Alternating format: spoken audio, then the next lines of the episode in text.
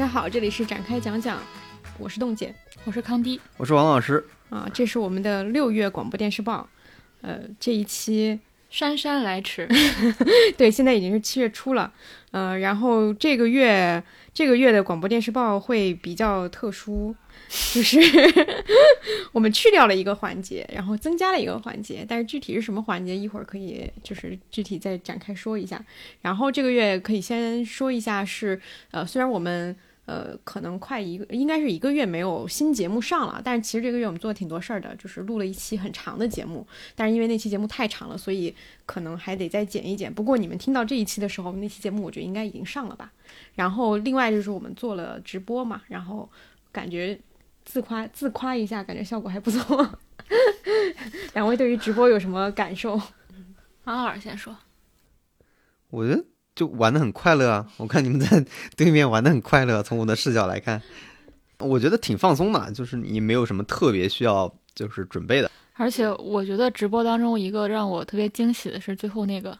为你的眼眸干杯。嗯。然后当时当时我我们我我的单位做本月那个。呃，本月编辑分享，呃，本周编辑分享的时候，然后我当时就想了一个主题，就是说这一刻我感受到了和世界的连接。其实我我是反推的，我是我是由那一幕想到了可以做这么一个主题的分享，但是后来我却没有写那一幕，因为我发现跟别人解释是非常复杂，它是一个我们和听众可能共享的一个语境，但是如果你想跟别人解释，你要解释。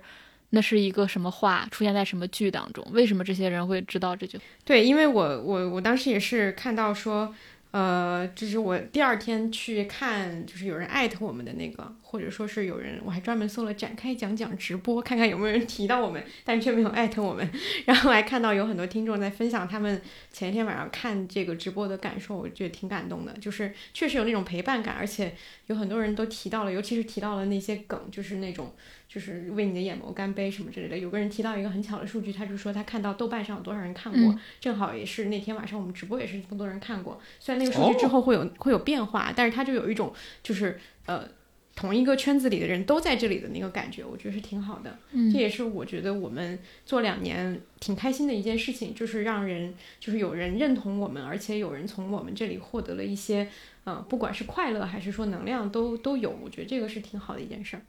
而且我发现声音媒介其实是一个很神奇的媒介。就是你有没有在真诚、坦诚的表达，是最容易被别人识破的一个媒介。就是你文字不用说了，文字天生我觉得有一种巧言令色的伪装感。然后视频的话，因为你有肢体动作，你有表情，我觉得它也是会更丰富。但是声音这个，我感觉就是非常的赤裸。反正我自己听播客的时候，我会有这种感觉，你很容易从声音当中得出一些判断。然后你也很，我我比较意外的就是声音居然可以跟人建立。特别深的情感连接，这点是我过去没有想到的。这两这两年当中，应该最大的收获之一是这个。嗯，好的，那我们关于我们两周年就简单分享到这儿吧，因为之前也已经说了挺多话了的。然后我们这期其实分为四个环节，刚刚有说过做了一些调整嘛，因为这期我们其实是去掉了热点环节，这个月没有热点。这个月 其实遍地是热点，但是这个月不敢有热点，对，不敢有热点，也不敢对热点进行评论。对对对对对，不适合发表一些就是更具体的评论，所以我们这个月就没有热点环节了。但是我们新增了一个环节，这个环节叫什么？我觉得可以放到一会儿。直接讲的时候再去解释。这位老师已经卖关子两次了，就是诱导大家一定要听到第二环节。不过我们生动应该也会写出来。对，那其他的就还是有吐槽、有推荐，然后有个人分享，然后我们就可以直接先开始。我们先从吐槽吐槽开始。这个的吐槽嗯不是很多，呃，我会发现有一个趋势，就在前面可以说一下，不知道就是有没有常听我们的，或者说是可能刚刚听广播电视报这个栏目的听众，就是我会发现我们三个，一个是在经历上，一个是在就是趣味上都越来越窄了。就是我们不太会去看太多非常非常热点的内容，就是一个是因为我们的精力可能不够去进行一个更广泛的一个一个摄取，一个是我们个可能自己对自己的这个喜好体系也已经有了一定的判断，知道说有一些虽然大家都在看的剧，但我们内心不太会特别喜欢它，或者说我们就算看了，可能也发表不出什么特别多的很有很有很有想法的一些观点，所以我们就选择不去评论它了。这可能也是之后一个趋势，我们有可能会变得越来越窄，我们不太会去像一个广泛的评论去把每一个本月大家都呃耳熟能详的那些作品去点评一遍，可能会更加偏向于我们自己的个人趣味，这个也是呃可能需要大家去理解的一个部分，因为因为可能确实有一些是我们兴趣范围之外的部分，嗯。然后，所以我们的吐槽其实这个月一直以来，我觉得我们都在站在一些流行的反面。上个月已经吐槽了好几个热点内容，然后这个月的吐槽又又是一些还可能评分或者说是口碑还不错的一些剧或者说一些内容。但是他吐槽他的原因不是说他一无是处啊，就可能还是基于我们个人的评价体系，就是我们自己作为这样一个看了很多。看了挺多的剧或者说内容的人，可能对这样的内容我们就不耐受了，或者说已经脱敏了，有这种有有这种情况在，啊，铺垫了这么多，啊，第第一个就是我是遗物整理师，然后这个剧豆瓣评分特别高。然后，但是我们放在吐槽的部分，当然也不是说它很烂啊。我去评价它，就很像我们上一期会讲的奈飞的几个剧，就是它是那那个上次吐槽的那个里面那个评价体里面比较好的，就是它整个的故事非常的完整，结构非常清晰，每一集的单元故事也做得足够的感人。它是一个这样的剧，但是对于我来说，看它没有太多的惊喜。就是我两个角度，如果我是从业者，我做出这样的剧，我会觉得很好；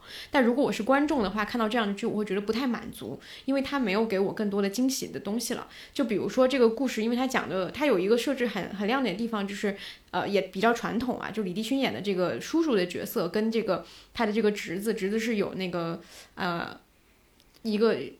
啊阿斯伯格是吗？是叫对阿斯伯格阿斯伯格症。然后所以侄子是一个就是可能智力上稍微有一点异异异于常人的一个人，所以他们这个组合其实是呃很出戏的，就是很很有很能出很多精彩的一些一些。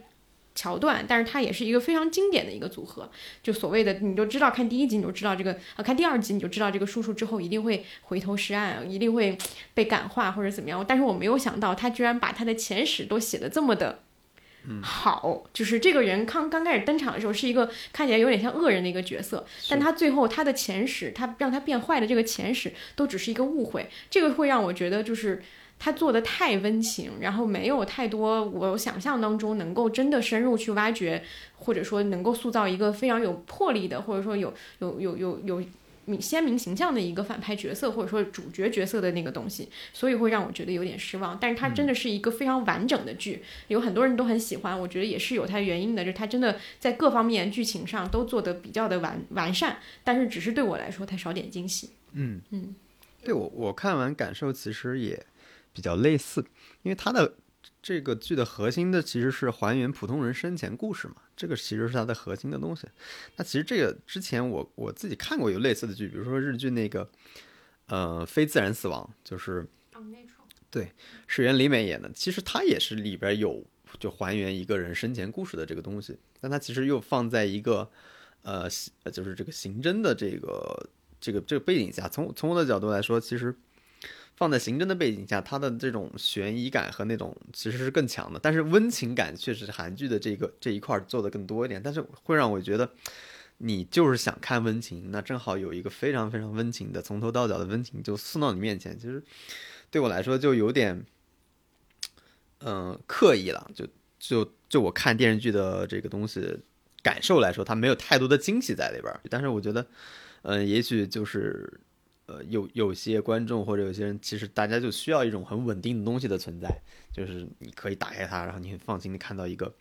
呃，人类的这种人性上的优点的这么一个剧，所以我觉得它是这样的一个剧。嗯，对。这个其实就确实就跟我们上一期，呃，在吐槽奈飞的时候说到一些点会比较像，因为它就很标准的，很像一个奈飞出的东西，呃，而且是里面就是刚说了嘛，比较好的那种，就是你抄不出来什么错处，但是看完这个剧，你很难对这个剧的编剧和导演留下什么深刻的印象，你不太看得到创作者本人的那个痕迹和他个人的，就是更更有新意的主题表达。嗯，它就是一个非常传统真善美，就是这样的一个主题。嗯，然后下一个也是一个剧，是个国产剧，叫《叛逆者》，这个王老师可以先说一下。哦，叛逆者其实我还看完了，我觉得挺好看的你。看完了我看这么多 集因为我很喜欢看谍战剧嘛，嗯基本上谍战剧我我看的是比较多。那你看《悬崖之上》了？那时候是电影，不是谍战剧我。知道，但你看了吗？不看，没看。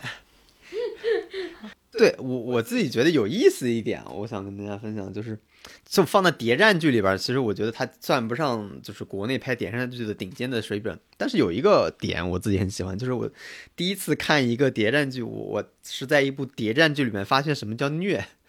就以前我不太理解虐这个感受是什么东西，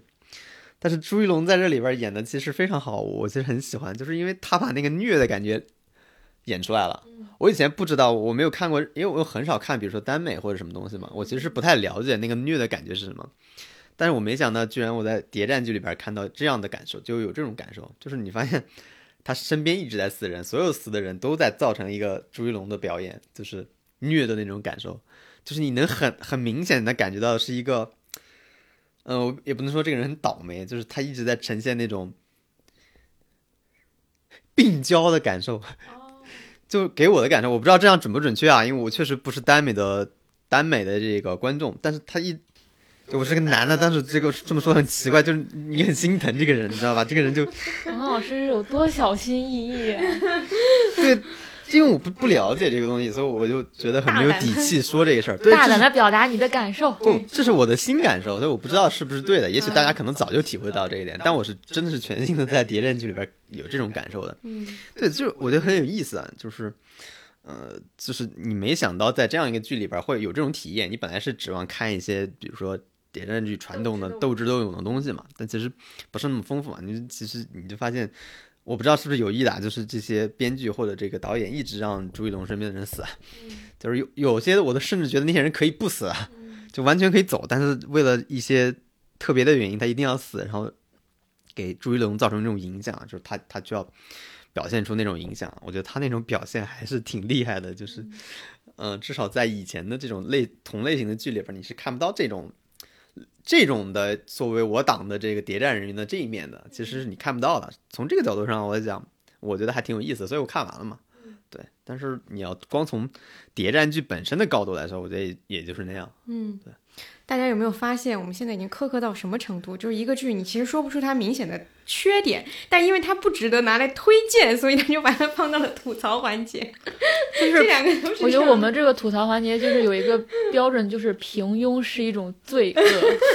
我觉得不是，是因为真的有很多很差的，你压根不看。对对对对对，就真的那些该吐槽的很差的，比如什么阳光姐妹淘这种，我就不会去看嘛。但是我看了肯定会吐槽它，嗯但是就很无聊，为什么要花就时间去看它想？给他。对，所以它其实虽然觉得吐槽，但我觉得它的质量是是挺好的一个质量的东西。它至少是非常你能看到，呃，演员也好，制作组也好，他其实是很认真的做这件事儿。嗯，哎，我觉得你刚刚说那个点还挺有启发。虽然我这个剧我没有看完啊，我就看了几集，然后没有接着看，但是我觉得你说那个好像点出了一个比较主题性的东西，因为有人说这个叛逆者其实他的女性观众是还挺多的，嗯，就他会比比如说像潜伏这种，他的女性观众占比要更高一些。对，我觉得是是是是你说那个心疼，这我觉得有意思。思，就是原来女性观众其实很少看谍战剧，或者她不是她的那个主要的主要受众。对，但是比如说女性观众引入进来，那谍战剧是不是跟以前有变化？我觉得其实确实是有变化了，发生变化了，就是另一面已经呈现出来了。美强惨，对，哦嗯哦，是这么总结的是吧？对，这就有点像那个什么《琅琊榜》里面那个谁嘛，那个梅长梅长苏嘛，就是哦确实有那种心疼你，因为你刚刚说的去剥夺他身边的那些人，其实就是叛逆者嘛。所谓你是逆逆着这个嗯往人人潮往前走的，那那身边你所有的人都得给一个一个都打掉，他要没有同伴，这样观众才会很心疼他。但他做的又是所谓的就是后人看来对的那件事情。嗯，有这种可能性。反正我觉得至少朱一龙把这种演技发挥到极致了。我记得中间有一段我都印象很深，他就是中弹什么，他就表演那种，呃，喘不过气的那个演技。那、其实那个我是很少见过，就是表演那个演技演得很好，他演的真的很好。就是你感觉这个人的肺部真的是出问题了，就是然后你就觉得这个人，因为我也看过很多评论嘛，甚至比如说有很多那种阿姨在看嘛，其实也是朱一龙的粉丝。就我现在能体会到他们的那种感受了，就你你你会心疼心疼他，对，妈妈粉的感受，对妈妈粉的感受对对对，我知道，我能理解，但是我其实不会投入进去啊，但是我能理解不。用解释，没关系。好的，那这两个剧其实就是，嗯，对，就像刚刚阿康说的，它并不是，它也不是平庸，嗯，但是它就是放在了吐槽环节。它就是你你有一个你有一个序列嘛，比如谍战剧，你如果是个对它，用户，你会在这个序列当中把它比较。嗯，是是是，它横向比较的是，它跟更好的比起来，它是没那么好，但是它跟现在市面上的一些比起来，它可能已经算很好了。然后还有一个吐槽，我觉得就是真的吐槽了，是一个综艺，五十公里桃花坞，嗯这个综艺是一个怎么讲？就是你内心非常清楚他想做什么，然后他做的还非常用心，花了挺多钱，也能看出来有点想法，但是你就是不想点开看，也对里面的人没有什么兴趣的一个综艺。我觉得现在有大量这样的综艺，为什么这么说呢？就是《桃花坞》是一个非常明显的想把社交作为一个核心去探讨的综艺，但是我我我最近会问一些身边的朋友，就是完全不看综艺的人，像我们就是有看综艺的习惯嘛，而且你你非常把那综艺当成一个内容去看。去消费，但是身边大多数人首先是不会把综艺当成正经的内容去消费，另外就是很多人是没有看综艺的习惯。那你如果一个没有看综艺习惯的人，他在什么情况下他会看一个综艺呢？我觉得就最朴素的就两点，一个我要不对里面的人感兴趣，要不对我他对他想说的这个事儿感兴趣，也既对人没有兴趣，也对事儿没有兴趣，你就不想点开这个综艺。我觉得《桃花坞》就是一个。你如果对里面的人没有兴趣，你对他想探讨这个社交这个话题也没有兴趣，你就是无法点开的一个综艺。然后这个综艺的问题就是，这个这个也可以说不是这个综艺的问题，是一部分一大部分综艺的问题，就是这个综艺它内它是没有内核的，你就不知道说它除除了说把它作为一个比如说明星凑在一起再生产一些供你解读吐槽某个艺人的物料之外，它还有任何存在的其他必要性。就是我觉得大量的综艺都会是这样，就是它永远会有一个 cut 出来，那个 cut 就是什么什么明星说了什么什么冒犯人的话，谁和谁的关系，然后又又出现了一个我们可以去聊的八卦，然后除此之外，你并不知道这个综艺是干嘛的，你并不关心这个综艺是做饭的，还是社交的，还是旅行的，还是干什么的。我觉得国内一大部分综艺都是。挂羊头卖狗肉，挂的羊头就是我打了一个主题，比如这个是社交，是明星做饭，是明星去，呃，劳动开餐厅等等等等，它有不同的这个名号，但它实质就是去生产这个明星说了什么话，这两个人之间出现了什么矛盾，就大家所有的核心点都围绕着这些，而再从这些物料当中生产出若若干热搜，于是这个综艺就完成了它的使命，不管在赞助商那里还是在台里面。平台上还是对明星个人，他就完成了他所有的使命。但是这个综综艺的内核，他是想表达什么呢？没有。凡是我们推荐的国内最好的综艺，有一个最鲜明的特点，就是他的创作者或者他的导演、他的团队是想通过做这个综艺表达些什么。但现在大部分综艺都是他没有任何想表达，他只需要完成我刚才说的那个循环。嗯、然后这个《桃花坞》，我觉得是一个。呃，它跟我刚才说那个还有一点点不一样，就是你能看到它的主题，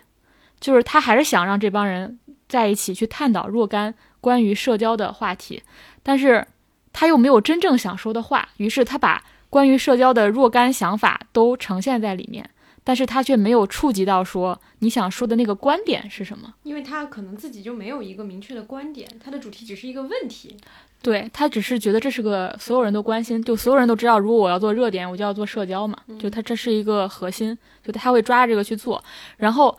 里面有一个非常阴阳怪气的解说，凡是看过这个节目的人，难道你们不想凑在一起 出点钱干掉这个人吗？谁谁呀、啊？就是他。不是具体那个人，他是给他写了一段非常奇怪的话外音的是吗？话外音，然后那个语调就是阴阳怪气的，哦然后在那里解说，反正那个让人非常之不适。然后我看这个综艺，大家的那个呃，这个综艺每次播出的时候都会热搜上都会出现出现很多，都是我刚才说的那个循环当中的那个链条嘛，某一个环某一个链条。其实我并不想单独评判这个综艺本身啊，我我其实想说，就是我刚才说那个大部分综艺都在这个这个这个逻辑链儿里，这个生产链儿里不断的打转，很多东西都是，而且是一个在这个逻辑链打转，每个人都受到了好处，平台受到了好处，那个参与的明星受到了好处，赞助商也受到了好处，只是观众没有。观众部分观众也收到了好处，嗯比如你很喜欢那个明星，对吗？就像我刚才说的，你你要不对这个人感兴趣，要不对这个事儿感兴趣。但是有很多综艺是你本身对这个事儿没兴趣，你本身对这群人也没兴趣，但因为你看了这个综艺，你对这个事儿好奇了，你喜欢上了某个人，对，对吧？这是我觉得综艺应该承担的某部分作用。但是现在大部分综艺它就在那个圈儿里循环，然后它也不谋求更多的，呃，表达上也好，就不把自己当回事儿，就不把自己当成一个内容。虽然我花了几个亿做这个事儿，他只是然后我不明星的搬运工。我不把这个东西当回当回一个内容去做，我觉得这个是很大的问题，因为现在真人秀已经是如此主流的一个表达手段了，你却没有把它当做一个表达手段，而花了那么多钱，那是干嘛呢？嗯，它其实是一个自循环，它在微博热搜，然后自己的制作，然后明星之间，他其实不把观众纳进来，就是你怎么看他其实不重要嘛，就他只要完成了他那个循环，这个任务就结束了它。是热搜导向的，只要上够那个热搜就对 OK 它，因为他那个循环是可以把你绕过去的，就你就你看不看无所谓嘛，对吧？只要明星带来的，因为你他的所谓观众可能就是所谓微博上的那些受众，只要把它搞上热搜，那些观众就到了。那其实并不是真正看节目的那些观众嘛。我觉得现在很多综艺的定位就是我去生产一些物料，这个物料有两种，一种是我为粉丝生产生产一些供他们去解读或者去磕这个明星的物料，一种是我生产一些供大众去的那种茶余饭后的谈资，就是那种我们看到 cut 谁和谁谁说了一句了不得的话，冒犯人的话，或者谁谁的关系又出现了什么危机，我觉得他现在就大部分大部分综艺的定位就是就是仅到此为止。我我想说的是，就是不是在吐槽这个综艺，其实是是一大部分综艺的这个问题。嗯嗯，而且我觉得你刚刚提到那个点挺有意思，就是所谓的他还制作的挺用心的，非常之用心，哎我觉得那小动画画的，那个小理论找的，对，我觉得这个也是现在就是不管是综艺还是某一些国产剧的一个新趋势，就你会发现它在制作就是所谓的这些硬件条件上，它都有比以前有了明显的提升，它不再是糊弄事儿了，你甚至能感受到他在认真，但是因为他主体的缺失或者说他这个利益的问题，他最终还是一个不怎么样的东西。嗯对你想想，当年老罗做《新西游记》的时候，刚开始做的时候，那多惨呀！那有什么钱？那连后期都粗糙的不得了。你你你损失你的快乐了吗？没有，没有任何，对吧？然后咱们当年看《极限挑战》，他那无他那时候也不是也各种说那个没有没有经费什么的，他们不不无动不会有任何影响的。其实就是你，我觉得这个核心就是你创作者想说啥，但大部分综艺的团队也好，导演也好，不把自己当创作者。嗯就是有点那种精致的空洞，是吧？给你包装一个空洞给你。好的，那吐槽部分其实也就比较简短啊，就是这三个。然后我们进入刚刚卖了两次关子的这个环节，这个环节叫做困惑。这个环节真的是，这个环节其实也可以叫危险发言环节。，因为因为这就是一些我们看到的，或者说是尤其是这些环节是这些内容是我们之前曾经喜欢的人做的，或者说呃我们曾经推荐过的一个内容，它变成了现在这样，它让我们它也不是变坏了，它是变得令我们困惑。对我我们无法总结它了，我们无法抛出一些问题，对我们大家来讨论一下就是嗯我们也想向观众提问，你们觉得这个东西它到底是怎么？因为我们嗯可能也受制于我们自己的一些经验，或者说是只呃就是。观察，我们没有办法把所有东西都理出自己的一个头绪，尤其是当这件事情发生在我们还挺喜欢的创作者身上的时候，就会很困惑，我们不知道到底发生了什么，是不是我们的问题？对，这个环节主要是这个这个这个原因啊、我们就可以从第一个开始，第一个就是其实是大豆田永永久子与三名前夫，这个我们之前也有聊过一次，但那个时候刚刚播，然后还不太知道它后续的走向会是怎么样。然后这个剧现在是已经彻底完结了，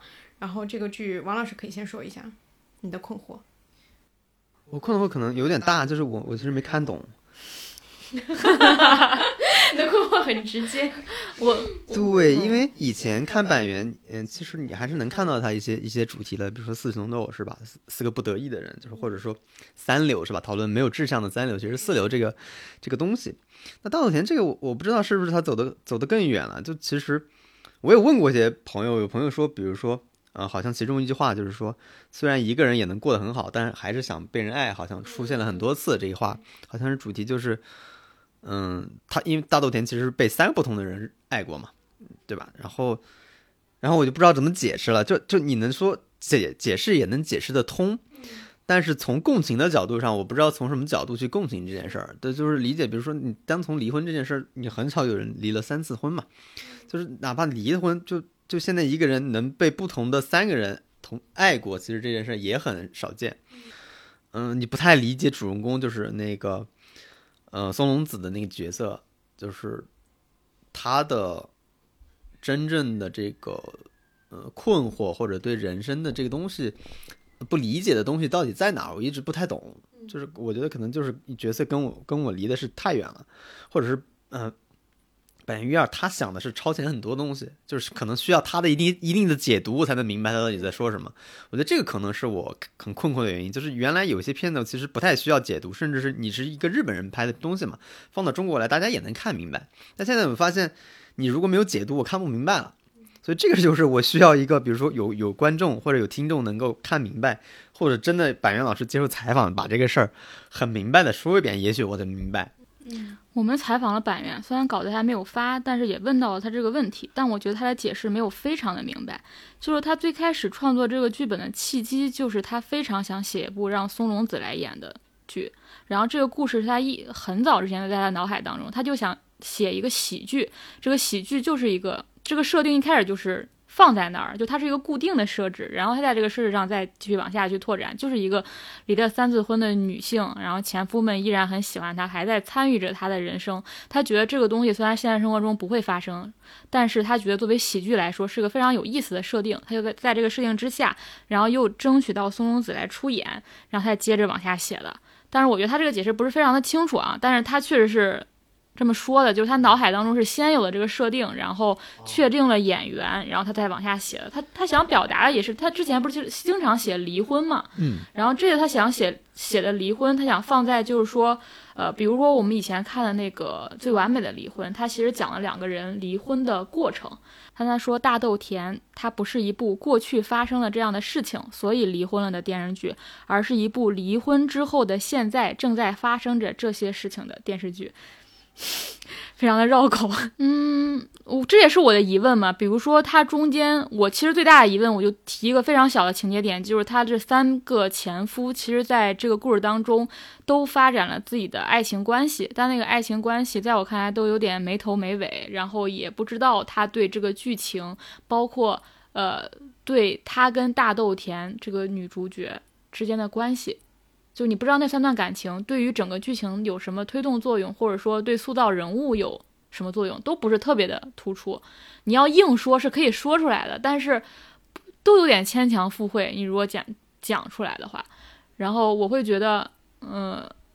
就是我我这个也是我这个月的感受，就是很我们以前经常会鼓励一些电视剧不按套路出牌，或者说去。呃，不像常规的剧情发展那样去把很多事情交代清楚。我甚至这两天还重新听了我们聊浪漫体质那一期的时候，比如我们一上来就会说，他在开头第一集的时候就用十几分钟的时间把三个人物的前史完全交代清楚，然后他也不不注重情节的发展，而在意每个事情发生之后人的感受。但是你会发现，现在你反而会想想去要求一些剧能够稍微的。符合一下我们对电视剧的惯常理解，因为他经常旁旁逸斜出的这些情节，你不知道他最终想要表达什么，然后他你也不知道他跟主线剧情有什么关系，这是我看大豆田的时候非常强烈的感觉。嗯啊，但是里面比如说她那个闺蜜之死，我却觉得是写的很妙的，就是对，但是那个三个前夫的爱情段落，我就不知道他跟主线的关系是什么。嗯，我觉得呃。有两个感受啊，一个是为什么大豆田我们无法理解他，是因为大豆田是一个完成时的人，就是呃，就像刚刚阿康说的，他要写的是一个现在时的这个事情，但是现在时的事情，呃，跟他的以前就是这个人人物为什么没没有办法共情，是因为他没有困惑，他就是因为他没有困惑。大豆田是一个非常完美的女性，就包括有很多人可能在夸这个人物的心意啊，但是我反而不觉得这是人物的心意，因为她是一个完全没有任何困惑的中年。中产女性，她呃离了婚，然后她对离婚这件事情没有困惑，她对感情也没有什么困惑，她对教育也没有困惑，她对自己的家庭和自己的这个事业也没有任何困惑，她从头到尾她没有任何真正的困难，所以你很难共情她，跟她是女性和跟她的阶级没有太大关系，就是因为这是一个没有困惑的人物，所以没有没有困难的人物，所以你很难共情她。另外一个就是，我觉得阿康刚刚说那个板垣的创作出发点，也有可能就是有一个另外一个方方式去理解这个事儿，就是说不定这个剧它本身就没有那么值得深究。对，嗯，他有可能就是，比如他就是为了让松隆子来演，然后他因为你看那个就是那本书，就板垣的那个创作那个书，他有很多跟明星在对谈的时候，他就会即兴的给对方想一个小剧场，即兴的给对方想一个非常小的一个切入点，说我想如果是你的话，我想的是一个什么什么样的故事，对方说哦好像很有意思，他可能就是以这样的一个角度去想了一个跟松隆子相关的这样一个故事，他想的就是这样一个场景，就是一个女性和她的三个前夫。之后的所有东西他都没有想，所以三个前夫的恋情故事就是为了撑时长才放进去的。因为你看过，比如百元的介绍，他很多故事的来源就是一个剧的。我记得有有过这个采访，他就他完全是根据京剧来写剧情的。嗯，或者说是一个场景比如四重奏，他最开始就是因为想写炸炸鸡，他才开始拓展。但是刚才在讲的时候，我突然想到，你们不觉得在四重奏当中，松隆子就有这种气质吗？就他身上有一种神秘的，但是又有点超然的气质。嗯，就是我又不，我也不觉得他是一个完美的人啊。就是在那个大豆田野，我不觉得他是个完美的人，他有一种出离这个世界，出离他自己人生的感觉。我觉得在在四重奏里面，他也有这种气质。虽然后面展现了他跟他前夫的那段关系，但他整个基调都是一个我生活在我的世界当中，但好像我又超脱于嗯我自己的人生的那种感觉。我觉得他把松松子这种气质在大豆田当中发挥到了极致。嗯那有可能这么想，他觉得在四重奏的时候他不太过瘾，想把这个人物单独拎出来。但是我自己会觉得四重奏那种神秘感是是正确的，是可被理解的，因为他一开始是作为一个杀人嫌疑犯出现的，他身上确实是带了一些所谓这种神秘感的东西，不管对，然后并且最后其实对他儿童时候身世的揭示，其实已经也说明了为什么这个人就很奇怪，有些点跟常人又不一样，是吧？就是所有人都想过一种。呃，艺术家的那种好生活，但是他只想过一个普通人生活，因为他跟他小时候的经历是有关系的。但是，嗯、如果放到大豆田身上来，他这个气质确实也同时存在，但是毫无来源，对也毫无缘由。就像从头到尾，你其实都不知道他为什么会爱上三个截然不同的男性，是并又跟他们离婚。对就是这个其实也是没有解释的。嗯，对，不明白，就就也但我有一种感觉，就是就是板垣他就想写一个，就像你刚才说，就是当下的状态，他不想去。他好像有点逆反，就是我一定要去揭示这个人物由何而来，他就不想写那个。我觉得有一点可能是他故意的。而且他在我们那个采访当中，他说，他说在这部剧当中，如果演员流露出丝毫的伤心或者难过，他就违反了这个设定。嗯，他希望这个主角依然一直都是一个轻松愉快的姿态，出从头到尾。所以你看，就算那个龙木死亡，他也是很快就就过了一年还是大半年之后他才写，他把那个伤心的状态完全给省略了。他就希望说，离婚这个事情，离完婚，离即使离了三次婚，然后这个人依然是一个轻松愉快，没有任何私心，呃，那个伤心和困惑的一个状态。我觉得他就是被这个状态迷住了，然后他他想去描摹这种状态，他想说，就是我希望我心目中的离婚不应该都是那样，也他他可以是这样。想写的就是一条直线，就是因为剧情创作里面有太多要求，你要起起伏伏。他想写的就是一条而直线。且他不给任何解释。对就有的时候你确实，我觉得有些人可能他就会他他写惯了这些东西，他就是想反着来。可能他确实迷恋那种状态，而且那种状态就是，比如说，就印象很深嘛，他公司里面经常出问题，经常有下属挑挑战他，就对他来说好像完全没影响。就是这个印让我印象很深，而且也完全不解释为什么完全没有影响。而且下属就是刚开始可能要背叛他，后来又马上又好了，就是又和解了，就是都有这样很快速的就划过去对的环，节。就是他永远不提供，就是为什么他可以这样子的理由，嗯就仿佛他生下来就是这样的一个人，是吧？他其实想写的是这么一个东西。对我，而且我觉得这个为我们为什么会有点不耐受的原因在于说，刚刚我想到的，就是一般来讲啊，就是编剧像这么自我的想要创作一个反戏剧逻辑的东西，他会被摁下来。对，但是因为他已经可以做这样的事情了，他可以为松隆子量身定做一个事，只要松隆子愿意，我们这个东西就 OK，然后也不会有什么人，就算我们收视率没有那么高也没关系，就他已经有这个自由了，是有很少有编剧有这个这样的自由，嗯，但他可能确实是，比如日剧史上从来没有出现的一种角色，是吧？他可能创造了这么一个一个历史，就是这种角色没有出现过。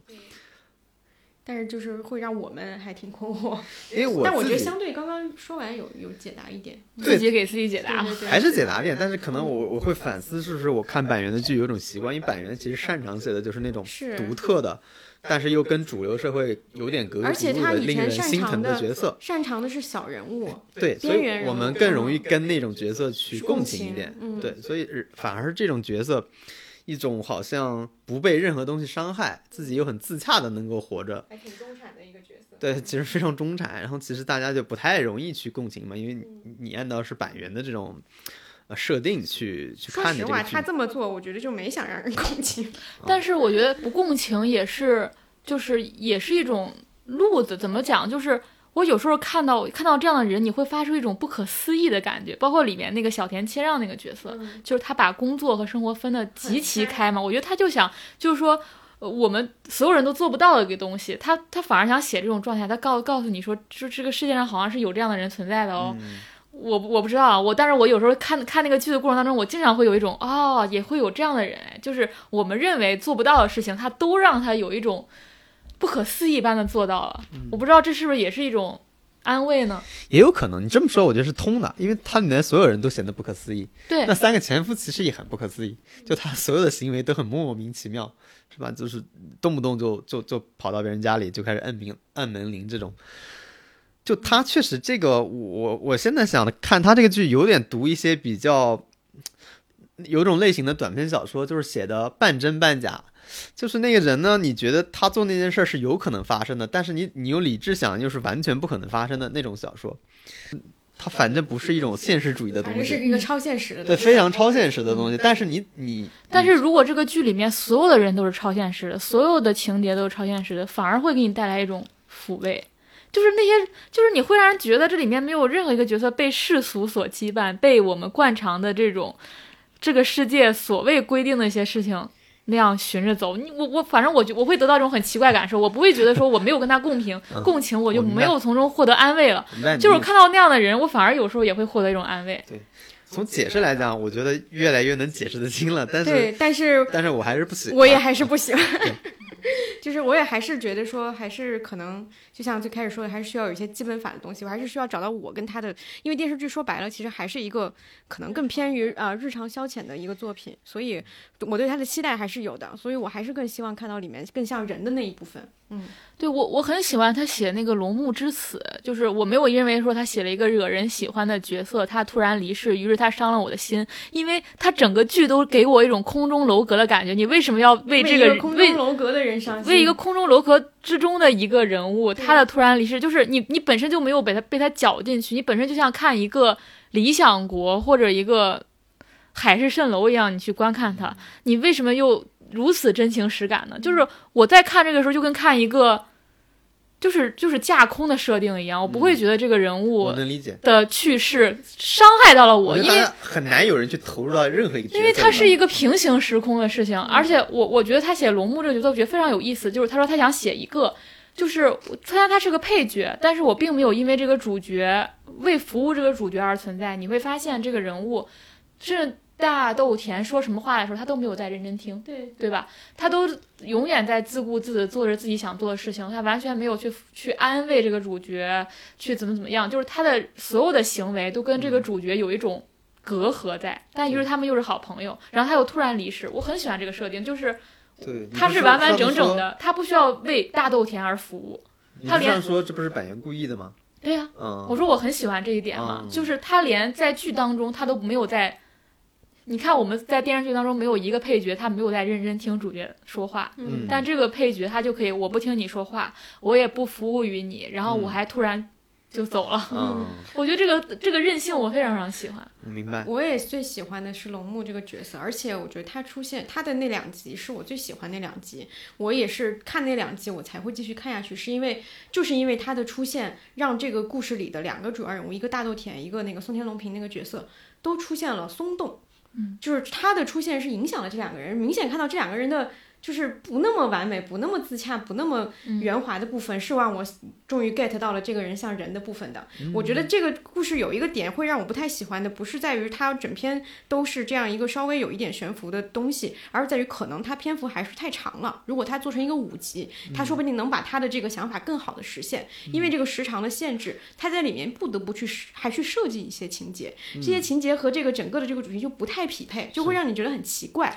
就包括他倒数第二集，他跟那个宋天龙平一起畅想我们要是没有离婚会怎样那一段，我也会觉得跟这个人很奇怪，就好像一个机器人突然有了感情一样。你突然开始想，哎，我好像也可以拥有正常世俗生活。包括最后他去找他妈妈的那个生前的那个人，就是他也很激动去问对方说啊，你们以前是怎么样什么之类的，就是。你如果是真正的把这个东西很好的贯彻下来，说不定也是一种新的东西。但是你又受制于这个传统的这个体系，或者说这个时长，你还是得给它找一个小小的落点吧，不算是完整的东西，就会让这些东西看起来不太匹配。嗯，你这么说，其实，呃，松隆子、松田龙平加上那个。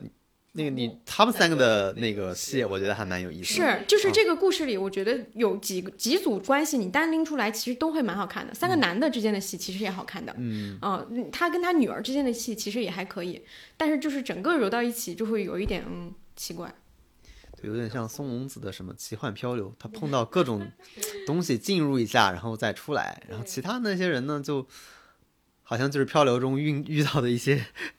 一些东西，而且松田龙平和那个女儿之间像两个陌生人，是。你根本感受不到他们是父女。我一直我本来刚看的时候啊，我一直等着揭秘，就这两个人其实并不是亲父女什么的。你会有很多就是你长期看电视剧养成的一些习惯，嗯，想象，最后你这个想象都在这里面破灭，被打碎了。但是那个里面我最好的被打碎的体验就是就是。主角的朋友不是为了表现主角的心情而存在，然后他也没有说他像很多配角在电视剧当中就是给主角提问，我问你一个问题，然后你解答一下，也顺便给观众解答一下。但你会发现这里面就是 龙木完全不理大豆田，我特别喜欢他指着远处的那个房子说他住那儿，其他根本不住那儿。我觉得这个确实很有意思，就你们说我就能反应，他其实是视角变了，因为原来一般配角是帮助主人公认识自我的嘛。就是你这个怎么怎么主人公要做个什么决定，但确实这这这部剧里边的配角是自己做决定，他视角立马切到对，他自己就成主角了。而且你发现大豆田一直在想办法认识龙木，对，嗯，所以他的视角切换就非常快，就到这里立马就变了，就就其实龙木才是主角，嗯，就是大豆田在想，呃，比如我要不要再，比如他哪怕去世的时候，我要不要再给他一块把那个漫画写完，呃，那个那个漫画画出来啊，什么投稿，就他一直是在。配合他，好像从小时候其实也是主角，就是呃，就是那个松隆子这个角色走进这个龙木的嘛，因为他带他过马路嘛。对，其实也是也是这样子过来的，就是嗯，从始至终龙木都没有说哦，我印象当中好像没有说特别的配合配合的去做一个事儿。对，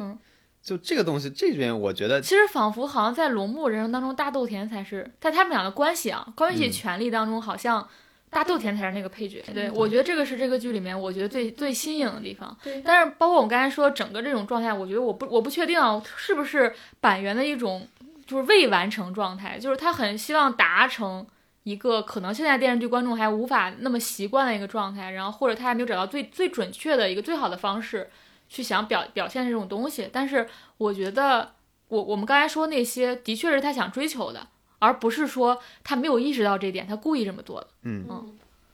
哎，就是有一个总结吧，就是他这样了，写了那么多了，他想写啥写点啥吧。对，人家都从名人的对，都从东京爱情故事那种 那个那个年纪开始写起，他到我们的期待五十多岁了，他爱干嘛干嘛吧。我们的期待是我们的期待，但是他能保证这个稳定的输出就就行。建议观众不要对对 对。好，我们刚说完大豆田说了很多，然后接下来这个我估计会说的更多，就是这个放到这个环节，估计也是很多听众可能没有想到的，就是《机智的医生生活》第二季，我们也有很多的困惑。它比第一季这个让人不敢不敢让人不敢发言，因为这个说出来会伤别人的心，我觉得广大观众的心。我觉得首先是这样的，就是它肯定是一个，呃，不是说说是第二到了第二季，呃。断崖式的一些问题出现，但是可能它会是一个更宏观的一个问题，因为它也是申元浩和李友静第一次尝试以就是季播季播的剧的形式去做一个故事。季播剧，我觉得相信，我相信他们肯定是，呃，一个是他们的剧情完整度在前期设想不会那么的明确，就它不太会像呃之前的剧一样，我在一开始就可能想好了我这个故事大概是一个怎么样什么样的一个完整的东西，然后它可能会随着这个人物生长，然后它去往里面添很多不同的情节和很多生长出很多不同的一个走向。呃，另外就是说他们的长处是在于人物。呃，而不是在呃，当然也有情节很好啊，但是他们更多最擅长的地方就是在人物。但是第二季的一个问题也可能出在出在说人物都建立完了，接下来他们在该干点什么？我觉得它跟大头田有一定程度上的相似性，就在于说。他们都是在这部或者说是在这个项目里，他们都在反情节、反传统电视剧套路，他们都在很刻意的不想去做那种呃我们所习惯的呃起承转合的那个东西。那么你要去对抗这个东西，肯定就是很难的，因为大部分人都这么做是有他的理由的，因为这个东西就是一个做起来会如果所有人都这么么做，一定是这个规律已经被证明是的无数次是可靠的。是的，是的，那你要反着做，那你肯定要付出更多的努力了。这个这个我们的困惑确实也是对他们有一些期待和要求，但是嗯，其实《机智医生》这个特点，我在第一季的时候我是很容易理解的，因为我想他如果做三季，那第一季他他就需要把这个地图展开。我我记得我感觉我当时看第一季的时候，我觉得它是个网状结构嘛，就是它并不是说我五个主角就是绝对的中心，而是我的配角的配角我也要琢磨，它就像打造了一个网一样。然后你观众看这个剧的感觉就像是一个插班生，就是这五个人已经是一个联盟了，他们已经。比如说很小的时候就认识，然后你突然进入到他们四十岁的时候，你其实是突然进入到他们的人生了。然后你慢慢像拼图一样去把这个地图现在先展开。你现在知道说这个拼图有多大了，大概是个什么尺寸。然后接下来你该往里面一点点点点点拼接。你像到第二季，我对他的期待就是说，我们可能可以看到，比如说，呃，易俊和宋华的前史。比如说，他们过去是怎样成为到今天这个状态？他们当年发生了什么？或者他们的感情现在该怎样的推进？我觉得第二季它一定会会展开的。但是仅就目前三季三集来说，对我而言，我觉得这个速度有点慢。就是三集来说，你让我现在想想这三集发生了什么？发生了什么？没有发生什么。对。就是我我们确确实不确定啊，就是我们比如说，我记得我们真的之前有想过说，王老师提的应该是说李俊这个人物他这么的好，他又这么外向，又这么会体贴人，他什么都知道，然后他又是一个乐观开朗，他没有任何阴影的一个人，他到底是怎么变成这个人这样今天这样的？我们都很好奇。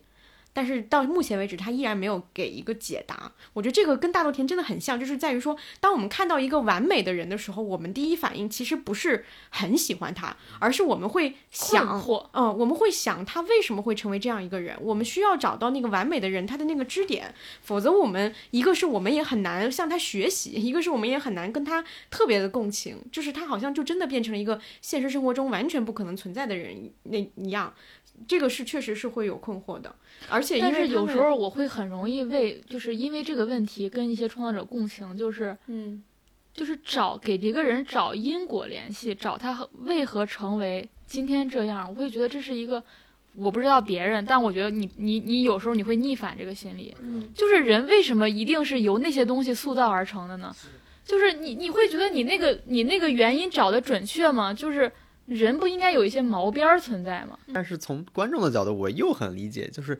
你必须传达这个东西。你既然创造出了这么一个角色，这是你的任务，你必须传达出这个角色为什么是成立的。你必须让就是大家去信任这个角色是真实的。我们身边真的是有李玉这这样的人的。就比如，我记得我发过一条微博是什么忘了，但是就是有有那个呃朋友评论说说他身边真的有这样的人，那我就说是不是真的？那他说是真的，但。就没有细问嘛？那究竟，其实我好奇就是这个真的是不是真的？就是你要么把我看到的这个人，要么你得解释清楚这个人，呃，他的日常状态，你你能让我信服，真的跟李玉静很像。然后他，我就很好奇他是比如说在哪上的学，或者是怎么什么什么家庭情况，什么样的一个东西，对吧？但现在其实，自我对我来说，比如说看到现在前几集，我自己的一个很明显的感受就是，我对人物没有好奇心。就是好像经过第一集的这些铺垫，就是比如说一个实习生视角，他突然来到一家医院，然后有各种前辈给他介绍这些人，他就慢慢了解这些人。好像他们的人物性格已经丰满了，我需要，比如说导演或者编剧，他告诉我他人人性上或者人物性格上能让我惊喜的地方。就目前的状态是一个超稳固结构。就首先大范围的来说，大家已经知道这些人都是好人以及善良的人，你还而甚至你都知道谁和谁一定会在一起了。对，然后你知道他们分别善良和好的点在哪个地方，就是对待小孩的、对待女性的、对待这个，呃，各种各样的。有的人看上去嘴贱的，然后心里很善良的，是吧？其实这个东西已经非常非常清楚了。那，那我我的好奇心就需要更大的去被挑战，就是那有了这些完美的东西之后，呢这些人还能？对还能给我带来什么不一样的他们要地方吗？去拯救世界了吗对，你？是让，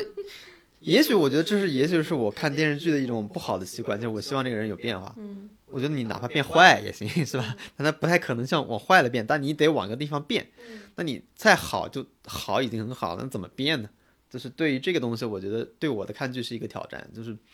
我一旦高度接受了目前这个设定，然后大家其实也能从这种设定到得到温暖，我觉得就更不满足了嘛。我对，这个确实是，呃，我觉得尤其是在这个剧里面体现的很怎么了？我突然想到了那个我们之前聊那个小舍得，嗯，我们说小舍得里面就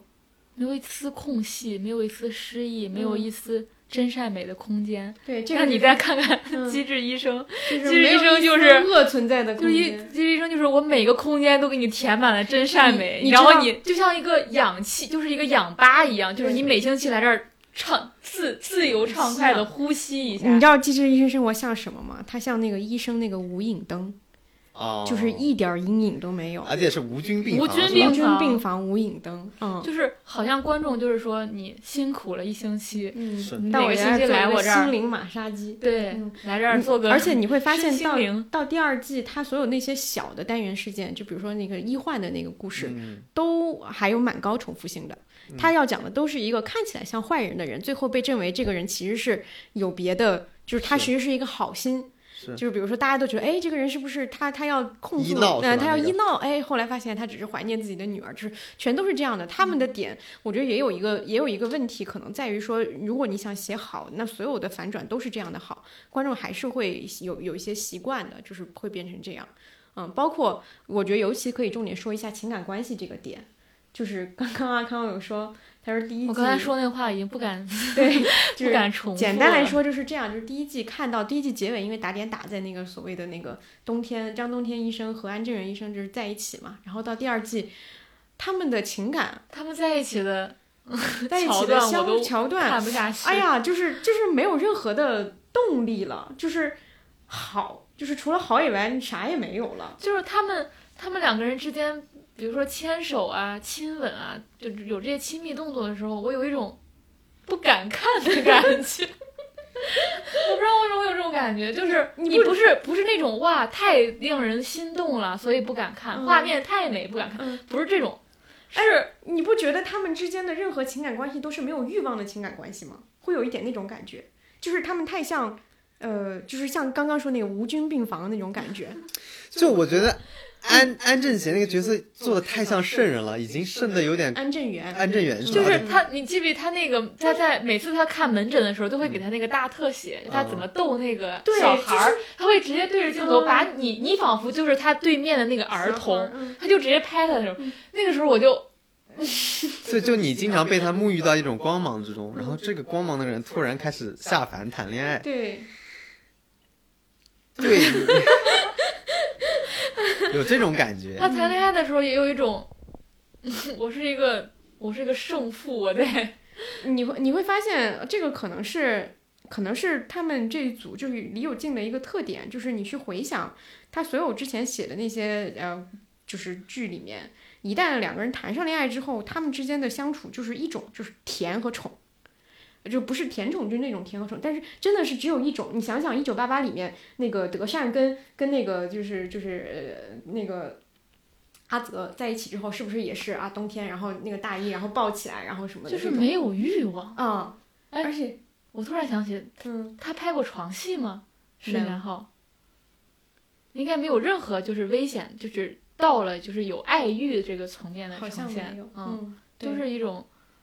啊，太理想国了，太理想国了。对对对，太理想国了，嗯。对然后，但我但我还在看他，还为这些东西打动，是因为他他每分每秒都向我传递，他真的相信对对这个世界对对对是这样的。这是这是他的他的特这点，就他一点不虚伪，就即使他在打造这个理想国，不断的呈现一种无菌啊也好，真善美也好，我依然能被他打动。嗯，的一点就是他是真诚的。嗯对对对，这个我是能感受到的，是的嗯但虽然我感受到了，但作为一个现代人，我又对这个嗯有产生了些许困惑。我觉得有一种感受很有意思，我有一种感受就是这个东西太好了，我我不配要，你知道吧？就这个糖果或者一个东西，这个东西在漂浮在天上，就是上帝给你的，就是我你要不要去抓这个东西？哦，我现在我感觉我们现在生活环境里边，你是不配去抓这个东西的。我现在理解为什么我刚才说不敢看他们那种，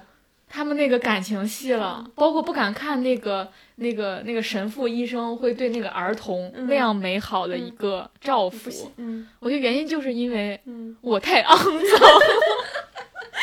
就是就是你有一种你无法跟他共处在一个画面。你当时你当你直视那些画面的时候，你觉得你跟他们是在一个世界，但你嗯内心又清楚知道你不是。嗯，我觉得我可能不会这么想，因为我尤其是对他这个爱情戏有很大的意见，是在于我觉得现实里没有这样的东西，就是完美的爱情不是这样的。我觉得不仅是那些爱情，它里面的人物，我也觉得现实当中不会有这样啊、的人物。是，但是我我我刚没说完的有一个点，是我发现他的一个特点，就是他写的所有爱情关系，他都擅长写一种就是从女性视角藏着对方写。就是他第一季为什么大家会对那个安正元和冬天那么的揪心，是因为他把安正元所有的那些隐隐藏的情绪全都藏着，就从张冬天的视角去看，观众每个人都在心疼他，然后直到最后把那个安正元终于把自己释放出来的时候，观众会觉得哇好甜，就是我有一种就什么王宝钗什么苦守寒窑十五年，终于等到了这个人，就是原来他也喜欢我，就是他特别擅长写这个东西，就是尤其擅长写从女性视角看这个男性一直都隐忍，然后到最后他终于把那个甜爆发出来。那他之前在《一九八八》里也是这样做的呀。对啊他一直站在他，那是反过来的。嗯他一直把狗焕的视角全都呈现了，然后那个德善是不知道的。嗯，就是他总要藏着一方，总之不一定是藏藏女性，他有时候是藏男，反正他嗯爱情双方当中他藏着一方，然后另外一方突然间发现，但观众总是观众是知道的，对于是观众那个心一直揪着揪着揪着揪着，对，但这这就是他写爱情只有这一种方式，就是他就在造这种信息差嘛，他只有这种方式。除了信息差以外，其实这两个人之间没有任何障碍，就没有任何的所谓的像我们以前在其他感情剧里面看到说他们是因为观念或者说其他什么不一样，所以也导致了说这两个人一旦在一起之后，他会比。呃，其他就是也因为在一起之后不好看，这个已经是很多爱情剧的一个共通性了。但是他会比其他的更不好看，要更单调一点，因为这两个人在之前就没有任何的，就是就是不同，嗯，甚至他都没有给他造什么就是阶级什么外外部环境任何这些冲突都没有，所以他们在一起之后就只能单纯的甜，嗯，这是我我刚刚补充的一点。然后整体而言，我觉得确实就像说的，他他真的是在造一个完美世界乌托邦，然后他的。点也是在于他完全相信这个东西，所以你很难去苛责他。我刚刚想那画面，他其实做了一个，其实给了你一个特别甜美的糖果在你面前，但他其实只允许你舔一舔，你永远无法真正的拥有那个糖果。我有朋友发朋友圈说，他就是那种有一种啊，我每周要看一下这个，安抚一下。对，就好像灵魂进化那种东西是吧？就是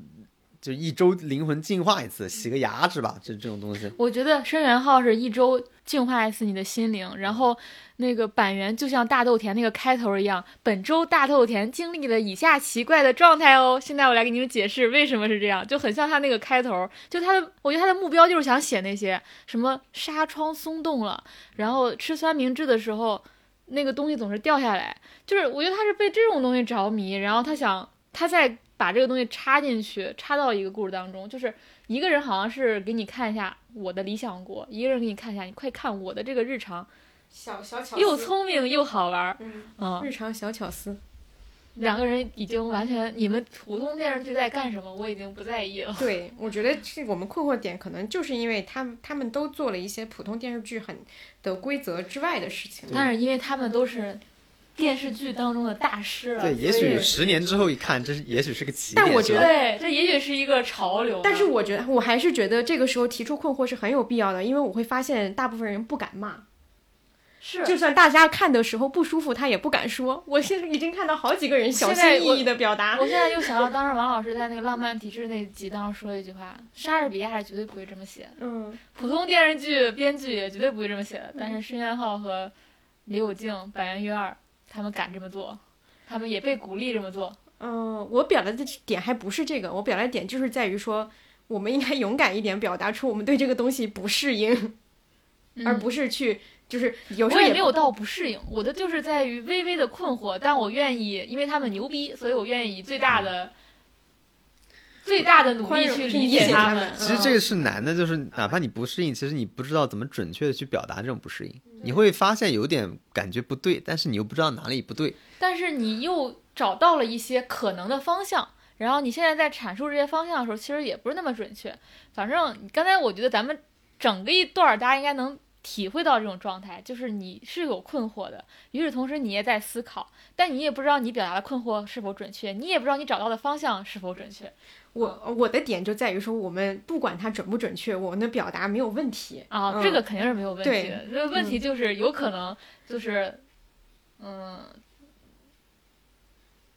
没有什么问题，就是就是我我不知道我会不会非常喜欢他们的人，我希望大家不会不要觉得我们是在批评他们，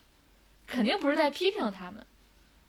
我不知道我我担心读者听众会觉得我们是在批评他们。哇，我们这期真的很小心，你知道吗？我 当李安拍出那个《双子杀手》的时候，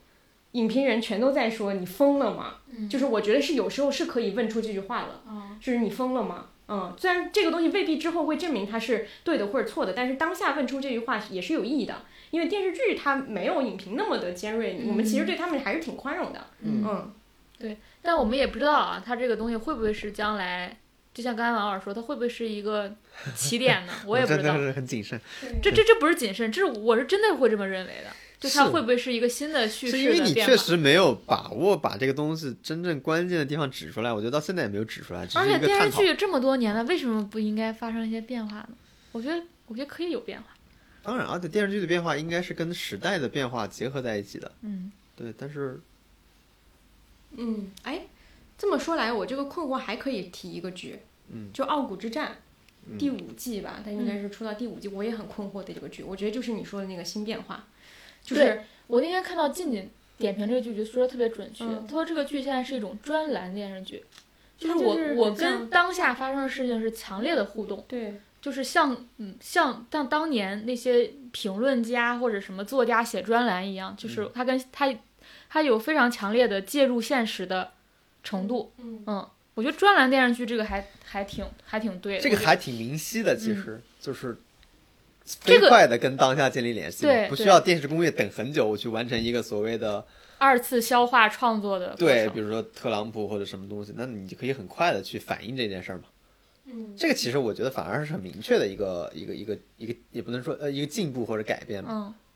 主要是这这这这个刚才那两部就是一个远离现实，这个是强强烈介入现实。其实强烈介入现实反而是好理解的。对，但是我的困惑就在于我并不觉得它好看。啊，嗯，我的困惑一定在于说，它当然是一个新的东西，我也未必否认说它这个东西不成功，但是我在看的时候会有一些不适感。我的困惑在于这儿，因为它去掉了所有电视剧里面传统的转场和人物建构的环节，它的每一场和每一场之间，它特别像什么？像国产电视剧以前就是也不是以前，就是现在会做的一个事情，就是我会剪一个，比如说我呃二十集、二十四集、三十集的电视剧，我会剪一个一个小时的片花。一个小时片花里面，我会把这一个整个故事里面所有一些就是能够大概讲清楚这故事到底发生了什么，以及呃就是大的一些名场面全都剪进去，会有会做这样一个事情。现在看这个剧就给我这种感觉，因为它去掉了中间所有这些人物行走，或者说休息，或者说是自己沉溺的一些呃那种那种瞬瞬间，全都在表达观点。全就是一场和一场之间，甚至根本没有联系，所以我看的时候会不舒服。我我的困惑在于这儿，我不是不理解它作为这样一个点评式的东西有什么别的，我觉得是确实是一个新的东西，也确实没见过。嗯，对，我觉得这个很多困惑都来自于我们对它会有那种不适感，只是说我们不知道这个不适感是我们需要改变，还是说真的是他啊们做了一些新的东西和这个东西就是不一样的。嗯，哎，我还挺好奇，比如一个人没有长期看电视剧的经验，他一上来看的就是《机智的医生》和《大豆田》，他会是什么感受呢？对，他会不会也不是？那不会有这样的人，除非你找个婴儿过来。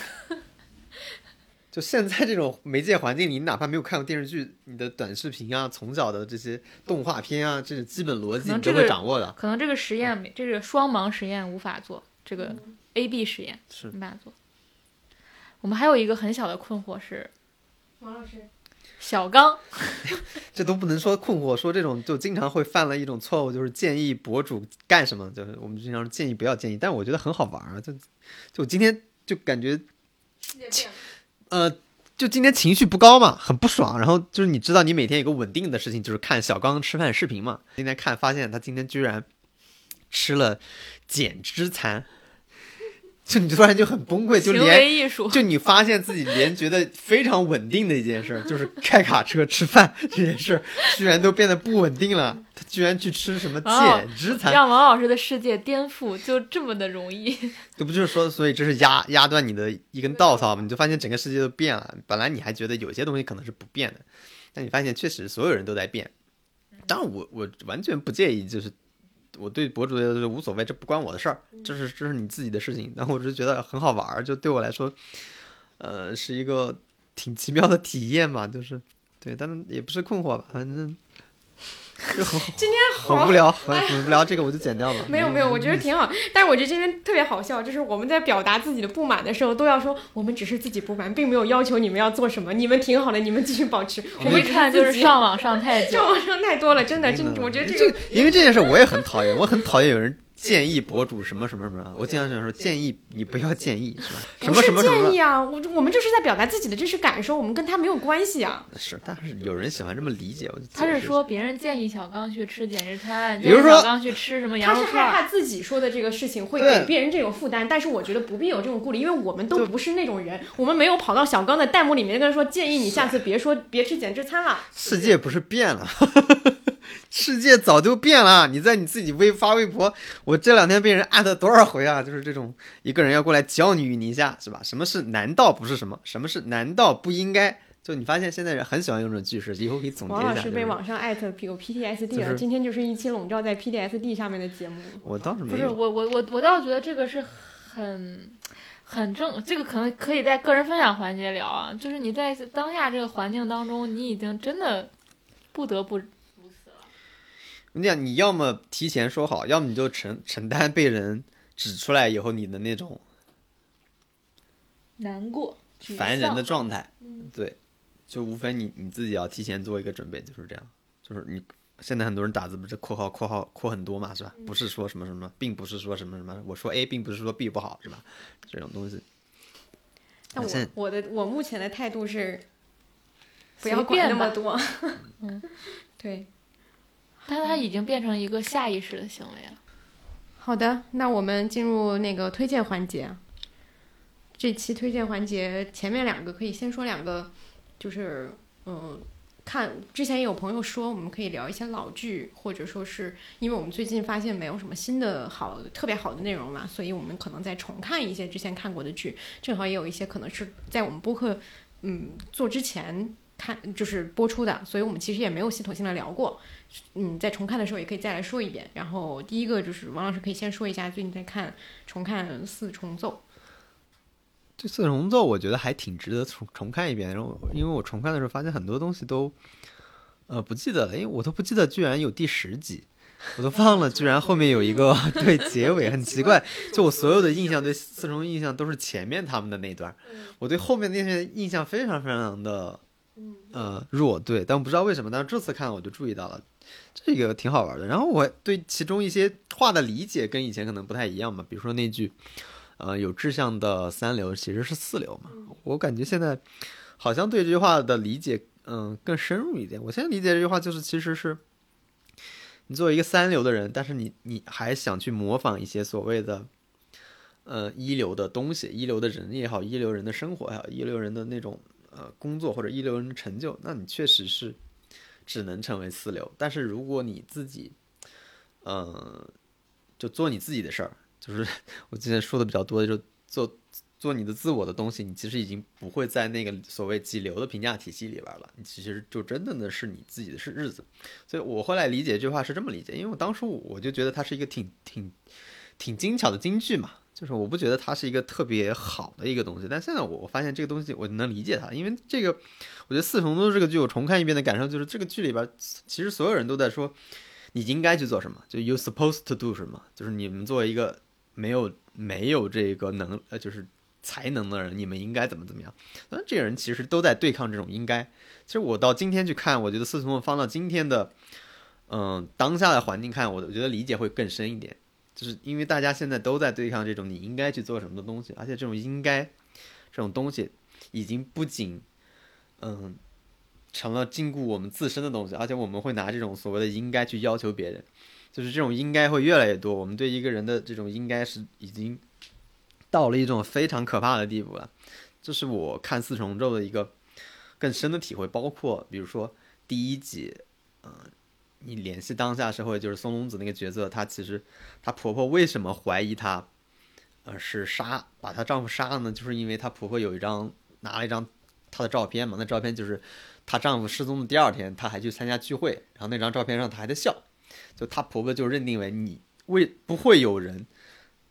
在头一天丈夫失踪的第二天还会参加聚会，你参加的聚会居然还笑得出来。就是怎么能笑呢？就是一个人，你的丈夫失踪了，怎么你会去笑这件事儿？所以这件事对我来说其实是一个很大的，呃，就是我当初不觉得这是一个特别重要的点，但你在今天看的时候，你就发现这是一个特别重要的点。大家会以各种形式的，呃，理由去怀疑你这个人的，呃，行为，去怀疑你的动机，去怀疑你这个人是不是有问题。你会给这个人设定各种各样的规范，比如说，如果你家里死的人，你第二天是不允许笑，不允许笑的。就哪怕你听了一个笑话，你也不能笑。就如果你家里死了人，你第二天听到一个人说的笑话，你笑了，那证明你这个人品德有问题。这就是我觉得当下很多问题的来源就在这儿。就是四重奏在当时其实已经说清楚了，我觉得板垣就在讽刺这件事儿。然后他甚至让最后让松隆子以这个理由，他们最后自己看明白嘛，就以这个理由，以比如说那个以诈骗犯的身份，以这个杀人嫌疑犯的身份去开一场音乐会，结果各种各样的人就过来听，然后那些人来的时候。来坐到剧院以后，发现现场并不是他们所期待的那种诈骗犯和杀谋杀嫌疑嫌疑犯的那种氛围，反而是一个很真诚在在谈音乐的氛围。那些人就跑了。就那个场景，我重看了一遍，我又很深，但当时我就印象不是深。我觉得它很好的反映了这个时代的这个所谓所谓吃瓜，所谓这种看一个普别人的私生活的这种，嗯，在当下的这种这种热潮，就是他他他对这种东西。呃，写的非常好，就是一个普通人应该不应该在别人的应该下生活的这种东西，所以我现在是这么理解，所以我自己就觉得，呃，就是重看，尤其是在一个特殊的时期重看这个东西，对我来说就是比我当时看四重奏，我对他的理解更深了一点，我甚至觉得对他的评价会更高一点。原来我只会看，比如说炸鸡的那一块儿，就是讨论的这一块儿，但其实你会发现板垣在呃有一些。更大众的问题上，在于更，嗯，我不知道日本是不是也有这样的问题，我觉得可能也有，就是更，嗯，更社会性的，更，嗯，就是公众议题上，它其实是有表达的。板垣他，板垣创作，我觉得分为几个阶段嘛，他其中有一个很重要的阶段，就是他一直在写，是非常强烈的社会议题啊，什么杀人犯啊，什么，我记得那个 Mother 是吧？然后那个，呃，尽管如此也要活下去也是嘛。对，然后你刚才说那个，你刚才说那个第二天参加聚会的那个照片，我我我我我我前几天看了他那本书，就是好像是是台湾出版的吧，就那个剧作家板垣悦二那个书，然后它里面有一个一模一样的场景，他说，他说即使发生了重大事故，人们也得同时想着做其他事儿，这样才能活下来。他说人不会一直都想着那件事。他说他当时写那个应该是尽管如此也要活下去，就开头就是父亲。呃，开头就是妹妹被杀的那天，跟朋友借的 AV 还没法还给他了。然后后来他好像把这句话又到了一个，就是贯穿始终，就是他从这个开头开始写，然后他就说他他应该是当时看到一个作家还是什么说过一句话，就说呃写过一个状态，就说父亲过世时不知为何却想着想要去拆封女女女星写真的连页，嗯就是我会觉得很像你刚才提的那个场景。其实我嗯想说的，其实就是如果你身边的一个人，嗯、去世了，你有没有资格笑？你能不能在丧失亲人的情况下，同时笑出声来？我觉得这两者是可以同时成立的。我也觉得可以同时存在，因为一个灾难它不会完全的把你日常生活的所有痕迹都给毁灭了，就是它可能会击溃你当中你日常当中很多很多的事情，但你一定只要你还在喘气，你还是会发生的那些。会残留着一些日常的要素，然后这些要素存在是非常非常正常的。对，而且我甚至觉得那也是一种人处理丧失或者逃避丧失的一种方式。是，就他可能他那个笑并不能代表他是真的开心或者怎么样，反正我就觉得，我当时就是看那个《海边曼彻斯特》嘛，那里面其实它呈现的是，虽然那个男主是一个是我永远没有和解的状态，但你会发现里面那个妈妈，就是当时也发生火灾那个妈妈，她是。又组建了家庭，然后又又又生了其他的，又生了小孩儿，然后两个人是有一个相遇的，然后还有发生一场对话，其实那就是两个人不同的处理丧失的方式。对，嗯，并不是说男主那样是对的，或者谁是对的，而是你会发现不同的人面对哀伤是完全不同的处理方式。但这重要的是，这种方式都被大家接纳呀。在在当下其实就是不被接纳的，嗯当下只允许一种哀伤的方式，就是你就是对你必须沉浸在哀伤中，并且你必须走不出来，嗯必须你还要符合我对你这种所谓哀伤的这种要求，就是我认为的这种哀伤才是哀伤，你自己处理哀伤的方式全都是错的。对，这就是我觉得最大的问题，也是我去看板垣的剧，你就发现他其实对这个问题做出了一个回应，而且是一个我觉得挺有讽刺性的，而且挺强力的一种回应。对，这个也是我之前的感受，就是只要你真正经历过巨大的痛苦和巨大的冲击，而且你你如果是处在一个呃真正具体具体的那个身体上的痛苦，或者说是一种繁忙的状态当中还好，你可能没有没有精力去想这个事情，但是一旦你遭受了巨大的冲痛苦的冲击，但是你却有时间去想这个事儿的时候，你不为自己找一些别的方式去避掉它，你其实是会完全接受不了的。这就是你的安全气囊嘛，你必须得找一个方式去逃避掉这个东西，你才会稍微让自己活下来。如果说你完全去直面它那个痛苦，没有几个人能真正直面痛苦的，你总是要找一个缓冲的方式去避开它才可以。而且我始终相信，就是始终觉得说有一点是，嗯，就是如果说痛苦是一个黑洞的话，你往里面填很多东西，你可能才能稍稍把这个东西给掩盖掉。如果你就是我，我鼓励大家在不伤害其他人的方式，呃，其他人的情况之下去做这件事情，因为你如果不做这件事情，你你就会不断的折磨自己。嗯嗯。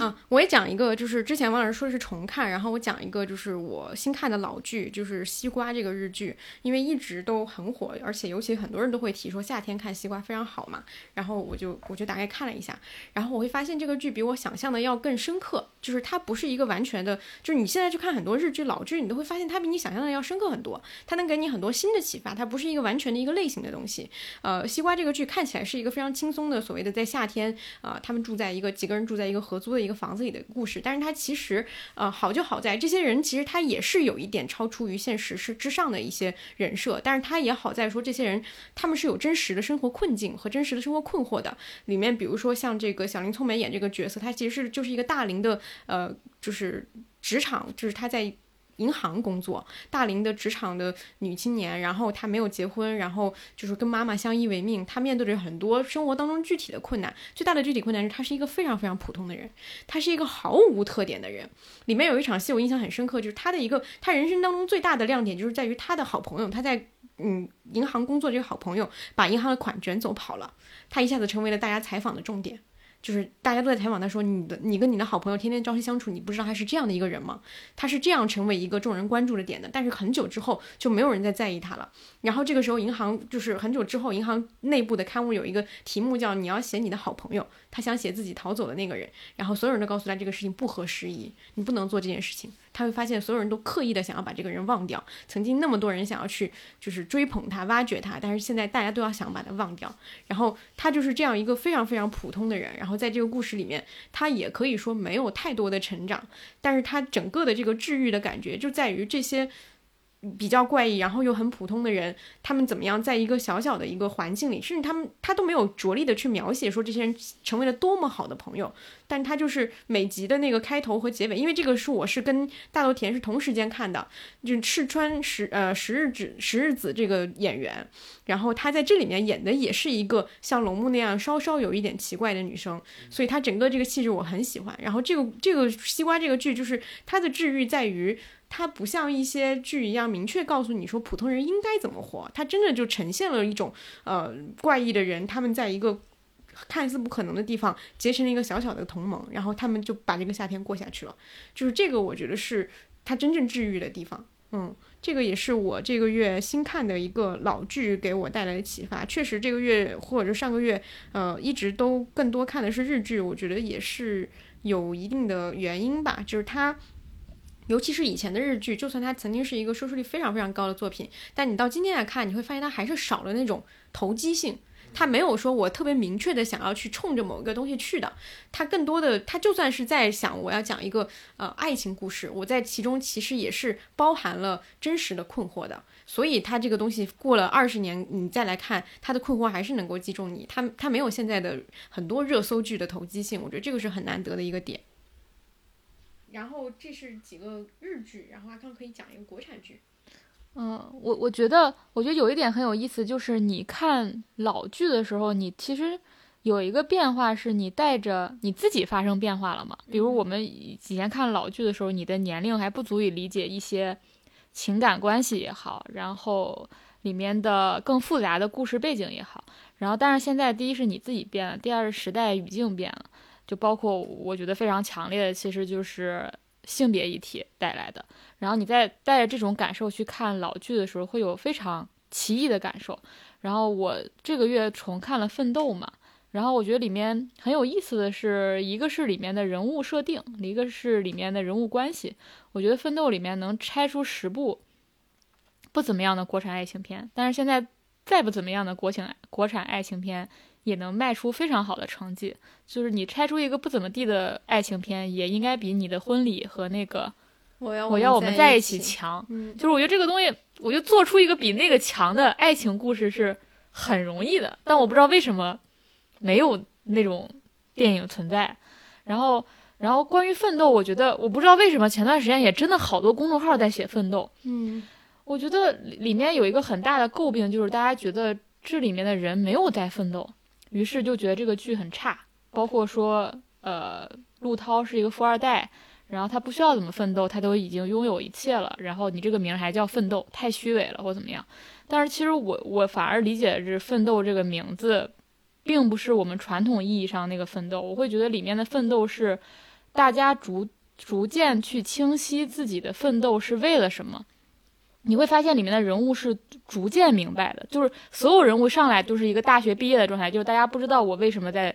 呃，所谓的奋斗，就是我每天在上班，或者说我每天在为一个目标奔波，很多人是不知道为什么的。到最后每个人物就逐渐清晰了。我觉得最后一个清楚这个奋斗含义的人应该是华子。因为他一直是里面一个从头到尾就不停的在做倒爷也好，开蛋糕店、开台球厅，开了各种乱七八糟的东西，但他一直不知道我在做什么。他他是最后一个才明白这件事情的人，所以我觉得所谓的奋斗，它其实呈现的是个，你如果说最俗点，就是每个人找到自我的过程。这个自我，我觉得包括这个奋斗目标，其实并不一定是说你一定要事业上成功，或者说你自己要。达成一个我一定要实现的人生阶段或怎么样，你会发现，你看陆涛到最后是，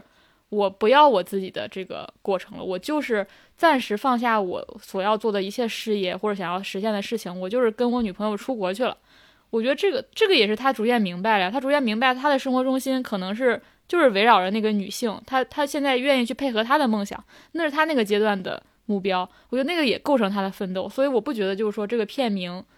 没有呈现出我们之前认为的那个，我一定为了阶级变化也好，为了财富增长也好，甚至为了更好的人生，为了幸福去奋斗，而是我觉得里边人最终明白了，我天天忙活来忙活去是为了啥？这个为了啥？哪怕是为了我的女朋友这么一个简单的答案，我觉得都是人需要逐渐去找寻的过程。我觉得里面那个主所有的人物最终都呈现了这一点，哪怕是我为了一张北京户口。也是我逐渐清楚了，我是为了这张北京户口。我觉得这个剧里面我最喜欢的一点就是它呈现的这个过程，而且我认为这个过程也是可以被命名为奋斗的。所以我不觉得，就像公众号里面说的，因为陆涛是个富二代，他他就没有了奋斗的资格。嗯，这个是我看呃。我重看这个剧最大的一个感受吧。另外就是我刚才说那个，就重看老剧，你会重看老剧，你会发现这个你自己变化、时代语境变化带来的新感受。这个我最早应该是从看《情深深雨蒙蒙》开始的。我记得我们上一集，呃，上一集播客也说过，就是你长大了，赫就是赫然发现，嗯。何书桓不是你小时候喜欢的呀，包括我我还看最近呃，好像上就是有人把那个金燕西和冷静秋的那个有一个 cut 转出来，然后金燕西大概就说你不要瞧不起你不要这样自卑，你不要瞧不起你自己，然后冷清秋说我是瞧不起你，我小时候其实根本没看懂这一段，然后但是现在你在再看到这些 cut 的时候，我觉得你是你是你是你自己。包括你现在的时代语境都是参与到其中的，我所以我会觉得看老剧反而更有意思。嗯啊，我我我也会这段时间疯狂的在看老剧，甚至看一些老电影。你让我回顾我六我整个六月看过最好看的电影是《小鞋子》，一个恨不得二三十年前的电影吧，但我还是觉得它是非常非常好的。嗯，你看咱们现在有那么多描写底层的故事，你再看看《小鞋子》那样的一个。目光是多么的温柔，没有带任何一丝的审视，同时又是那样的，就是那样的一个那样一个呈现。我觉得好像这这这这么多年我都没有看到一个那样温柔的，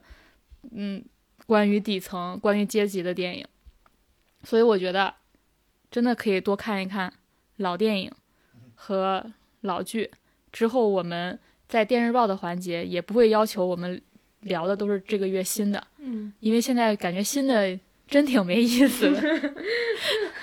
然后你看老的，不仅是老的经典好看，而且是就像我刚才讲的，你带了一些自己的东西重新回去，那个感受是很很好的。而且，哎呀，也有一个原因是，你看老剧是这么多年，它就是产生了这么多，比如一年好好多部这样的。现在我们是每个月都想从新的里面找出符合我们标准那个东西，确实挺难的。对，嗯。好的，那接下来就综艺，王老师来聊两个恋爱综艺。然后这个月看了两个综艺，啊，都还开才开始看。然后第一个综艺是韩国那个《换乘恋爱》，就是他又做了一个很高设定的东西，就是让已经分手的四对情侣，然后又到一个类似于 Heart Signal 对的心动小屋，对。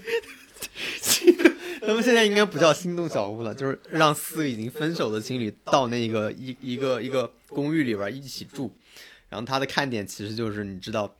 呃，我觉得有一句话总结的很很很精辟，就是和前任一起找下家，就是它的设定就是这个，就是就是看你的，比如说男前男友或者看你的前女友跟别人谈恋爱，当然也有可能你们俩就复合了，所以这种里边的看点还是蛮多的。我此我此刻非常想怒吼一声：韩国人为什么老不是韩国人为什么老想挑战别人的人伦底线？对对对，所以这种节目的最大看点就是，因为我特别喜欢这种节目，我不会带入进去，我我会喜欢看人在不同情境下的反应嘛。尤其是让我很震惊，就是他们其实，在那个呃进到这个小屋之后，观众是不知道，一开始是不知道他们哪些人是前情侣的。这个点也很有意思，你能发现，而且对你要猜，而且节目组要求他们不能表现表现出来，就不能不能认识，呃，就是公开他们自己的身份，不能说谁的前男友是谁。所以你，所以你的你的好玩的地方就一直在猜这些人到底谁的前男友是谁，然后镜头也会做很多这种，呃，所谓的提示暗示，就是你你在看《Hard Signal》的时候，经常见到那种很无耻的节目组会搞那种暗示。对，我觉得这是很有意思。然后其实其中有一个环节，我觉得也很有意思，就就是我发现他们去升级了一下《Hard Single》里面的环节，比如他这里面环节有一个是介绍自己，但是介绍自己不是自己说，而是让你的前男友写封信介绍自己，然后你来念。阿康已经抓人中了。此刻对面康老师的表情真的是，我的表情也是这样。对，就是我当时看到这个设定的，我也觉得很奇妙，就是所以。呃，就是你要自己去念前任给你写的介绍书，是吧？就是这是一个很奇怪的环节。然后第二个发短信环节，然后大家很明白了，一般发短信哈 signal 是选你心动的那个呃男男对象嘛。然后他这个东西也选他，但他多附附属的多一个环节，就是他会告诉你，嗯、发短信这个人是不是你的前任，他会告诉你，不是，他会额外再给你发一条说你的前任有没有选你，啊是就是你？收到了一条匿名的之后，然后还会收到一条说是你你的你的前任选了你没有？你的前任为什么还要再选一这不就是 就是因为这里边还有想复合的，哦，对但是，嗯、王老师说完我再说。王老师说完我也想说，对还有一个我觉得特别有意思的点，就是他第一集，比如说结束之后，他会开一个一对恋一对之前分手的人的上帝视角，就他会告诉你哪两个人之前是情侣，然后呢，但节目里的那两个人还不知道，观众已经知道了，所以你又看他们那俩在装，这又是一种乐趣，就是观众已经知道他们俩是前情侣了，但是情侣之间还是在那装。就是你要观察这些人的表情，然后他们俩是怎么处理之间的关系的。这我觉得看点就是大家已经挺清楚的，就是比如说会不会复合，就是你的就是看这些人还有没有感情，然后也会看会不会当着前任向别的人、另外的人表达情感。就是我觉得可能未来的看点就是这些东西。我目前看了一集半吧，我觉得还是挺好看的。对，就是就是节目组挺挺缺德的，挺会玩的。对，然后你你们要说什么？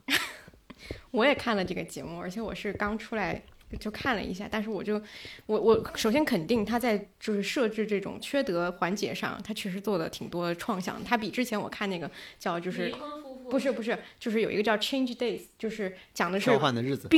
濒濒临分手的情侣去上一个节目，比那个要有意思。就是他确实做了很多很有意思的环节，但是这两个节目从利益上来讲，我都送他四个字叫大可不必。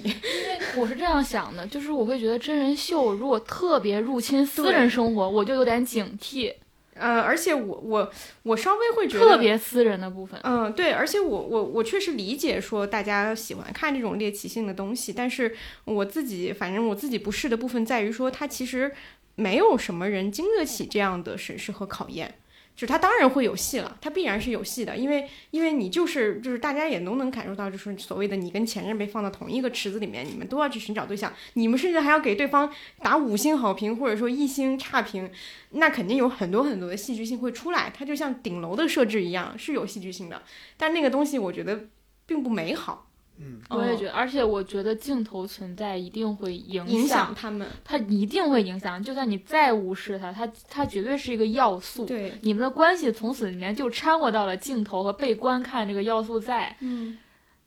对，就反正正我对我而言，这个这么嗯私人的部分是不能被展示的。对，就是至少就是可能就是从我我觉得我们的不同点是在于王老师是完全带着一个观察视角去的，但是我看恋爱综艺我还是有一定的就是所嗯谓的想想要带入或者说想要在里面看到一些更贴近于所谓的真实恋爱的部分。就为什么现在恋综成为一个流行，是因为在电影视剧里面或者说在现实里面，我们看到这种好看的爱情故事的可能性是在降低，所以我们其实想要看到素人被放到一个激发他们去真实恋爱的一个环境里是怎么样去去运作的，但是现在就变成了。呃，我们好像是把爱情的每一个环节都给它拆分出来了，在针对某一某一个具体的环节去做一个综艺，然后去在这里面去加很多调味料，去把它的东西做成一锅看起来好让让让你觉得说很修罗场的东西。我觉得这个趋势它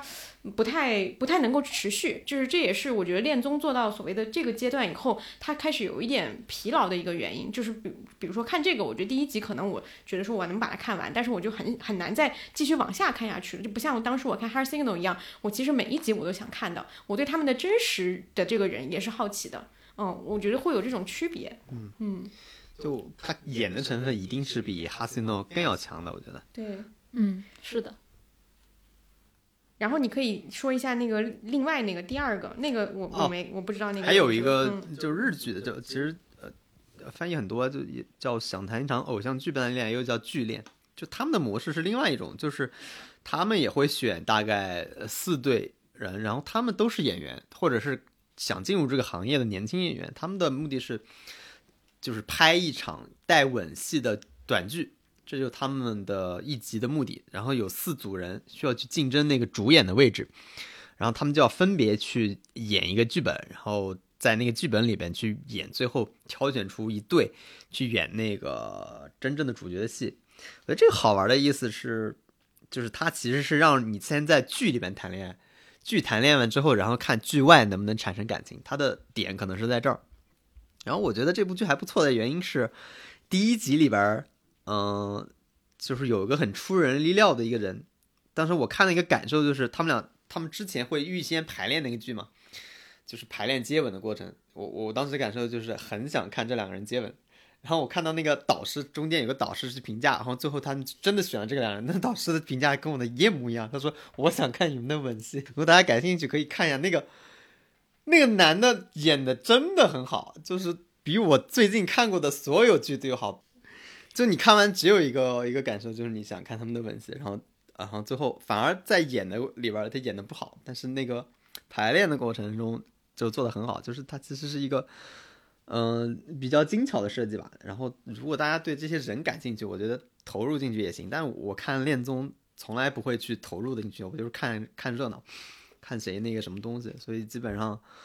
呃，设置的情境越奇怪，我都觉得越越有意思。对，但是确实，如果大家是有经验的观看者，就是你大可不必投入感情，那一那后面一定是乱七八糟，而且所谓综艺的设计者一定都给你拿捏好了。就一开始这，比如说，你觉得那两个人，比如说刚才提到的第一个韩国的那一个，呃，换成恋爱，对他一开始一定会暗示你这个男的特别特别好，大家就会想为什么这个女的之前要跟他分手，是吧？就已经开始说要复合了。但是我觉得第二集或者第三集之后，一定又给你解释一下这个男的有问题，大家说哦，原来是这样分手，这就是一个节目组的套路，或者是节目组的剧本已经写的非常完整了，就是他已经知道去怎么去玩弄你的这个东西了。所以你你如果真的是很投入的，或者去磕一些东西，那你那不知道我从来没磕过，我觉得你一定会磕，把自己磕伤的是吧？对你一定会把自己磕伤的。就你要理解这种所谓真练真人秀的套路，它就是用来套路的。它它其实没有太多的，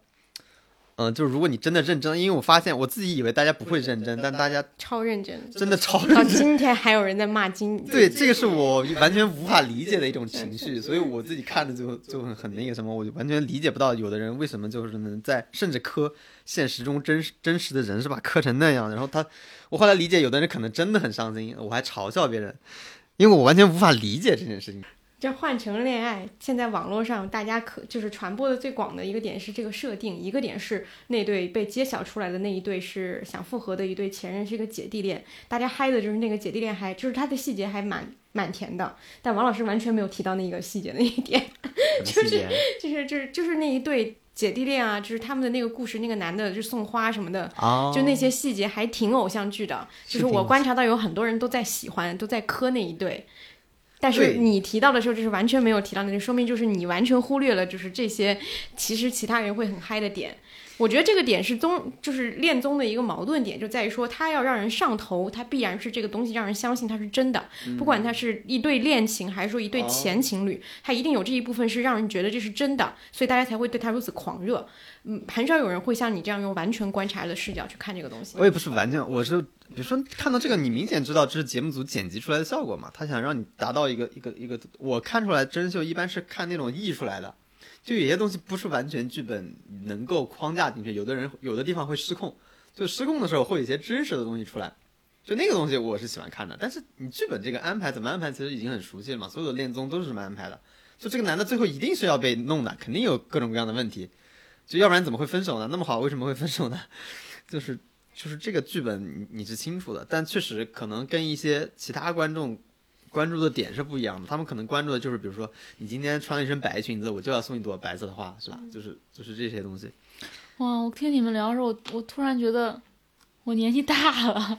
就是我已经不喜欢看这种特别甜的东西，我喜欢那种日常当中那种猛一击的那个部分。你们刚才在你们刚才在聊的时候，脑脑海当中就想起一幕，我想起啊，过去这些年我在真人秀当中看到的最打动我的这种男女关系间的嗯，瞬间，是什么？是那个《幸福山三重奏》里面张国立，他出去张他出去了一天，然后邓婕一个人在家，然后晚上回来的时候，他对郑婕说：“你今天干了什么？你跟我讲讲。”我那句话就猛一击我，我觉得特别打动我。然后你们刚才在整个讲的时候，我就想起了那一幕，我就发现我现在年纪大了，我就喜欢这种东西，就是说嗯，他不是那种特甜蜜，他就是对你的一个关心，难道你你不想，你你你不渴望说你跟一个人讲讲你今天干了啥，我今天干了啥吗？嗯就不是那种哇，你送你个花儿，做一个多浪漫的东西。我这年纪大了，我现在喜欢这种特琐碎。我想说，你不是年纪大了，你曾经你，我觉得你应该就没有喜欢过这种东西，你可能就是一直喜欢这种东西。不不不，我小时候那种什么金燕西弄了一个一葡萄藤的百合花什么，我超被打动的。但现在年纪大了，我就不不太相信这种东西了。我会觉得这那种会会会会格外打动，而且我觉得就是恋爱这个事情，我一直不太看真人秀的原因就是，我觉得这个这个不太适合拿到公众场所去给大家分享和拒绝，对吧？不是，他就是应该是猛的猛然一击，不能是我抱着一个去看什么什么的心态，就是他应该是、哦，意外的，他应该是突然间，嗯然后你被打动了。我我我觉得我觉得他是应该是这样的东西，但是恋爱综艺你你一开始就上着抱着我要去磕点什么，它其实是非常专业化的一种，就是它满足一个非常特定的需求的东西。嗯，对，因为有的人就是有那样的需求，他他不愿意去等待，或者等待一种一种可也许会发生，也许不会发生的东西，他一定要这个东西注定会发生，而且发生的让他足够觉得满足他的需求。它其实是一个非常，嗯，对对，非常就是商品化的一个东西。我补充一个点，虽然我还没有看那个《心动的信号》新的这就国内的这版啊，但是我听朋友跟我吐槽，我已经发现就是很好笑的一个在于韩国综艺、韩国恋综的。困境可能在于他们已经找不到新型的情感关系，或者说足够让大家相信的素人了。但是国内的综艺已经到了一种他们连素人都不知道该怎么找的一种情境，就是因为大家离离国内的人会更近一些嘛，啊所以他们在比如说找这个职业的时候，他们会天然的不敢去找网红，因为网红就是一个明确让大家就是下头的一个设定，就是只要这个人是网红，我就觉得你是来赚流量的，嗯也不敢找。就是富二代，嗯就因为这不是普通人，就是他在找的时候会有更多的限制，而且他又会特别想要去弥补所谓的在心动小屋里面这些人的这些日常的生活。比如说这一季他们设置了一个小小房间，是所谓的加班房间，就是以前看《心动信号》的时候，你会发现一个特点在于，真中国呀！你会不是你会发现，就是观众会天然的会提出疑问，在于说这群人有工作为什么天天还能晚上准时到家，然后还能就是有精力去社交？就是你觉得正常生活工北上广不可能对吧？你就算每天七点下班了，你回家以后就累得瘫倒了，你还要去社交，你还要去干嘛？就所以大家都会对这点提出质疑，所以他们这一季搞了一个小房间，就是就是好像假装说你还回来还能继续再工作会儿，你你是给他，就是我觉得这这一季虽然我还没看，但我觉得这些点还挺有意思的。就是你去观察国内综艺的恋恋综的难做点，就在于他要想去给你塑造一个所谓的都市爱情童话，会比韩国更难，因为你没有文化隔阂了。你明确的就这个人是跟你在同一个城市或者跟你同龄人的一个一个国家里的人，他的状态你一看哦假的，就是 我觉得这个就是所有的社会因素也都得考虑进去。对，就是所以做恋综越来越难，我觉得是因为嗯我嗯觉得恋综最大的最大的要求你的能力就是你必须把这事儿弄得像真的。对但一旦你弄得不像真的，这个就没完全没法磕，可能是这个理解。对，好的，在这儿吐槽了一些恋综，接下来讲一个电影吧。哎对，恋综这还想补充，你们知道《非诚勿扰》还在播吗？知道啊，对，还在播，但是却完全没有人在看了。就是有应该是有有看电视的人对看电视的人在看，我我大伯还是喜欢看。而且我觉得他他当年是引发了多少那种嗯、呃话题的讨论啊，对吧？他在当年是一个最新的引发两性关系也好，社会话题也好的一个舞台。宝马车上对，现在却彻底销声匿迹了，从舆论场上。我觉得以当然很多解释啊，比如说就是电视要寻求更安全的，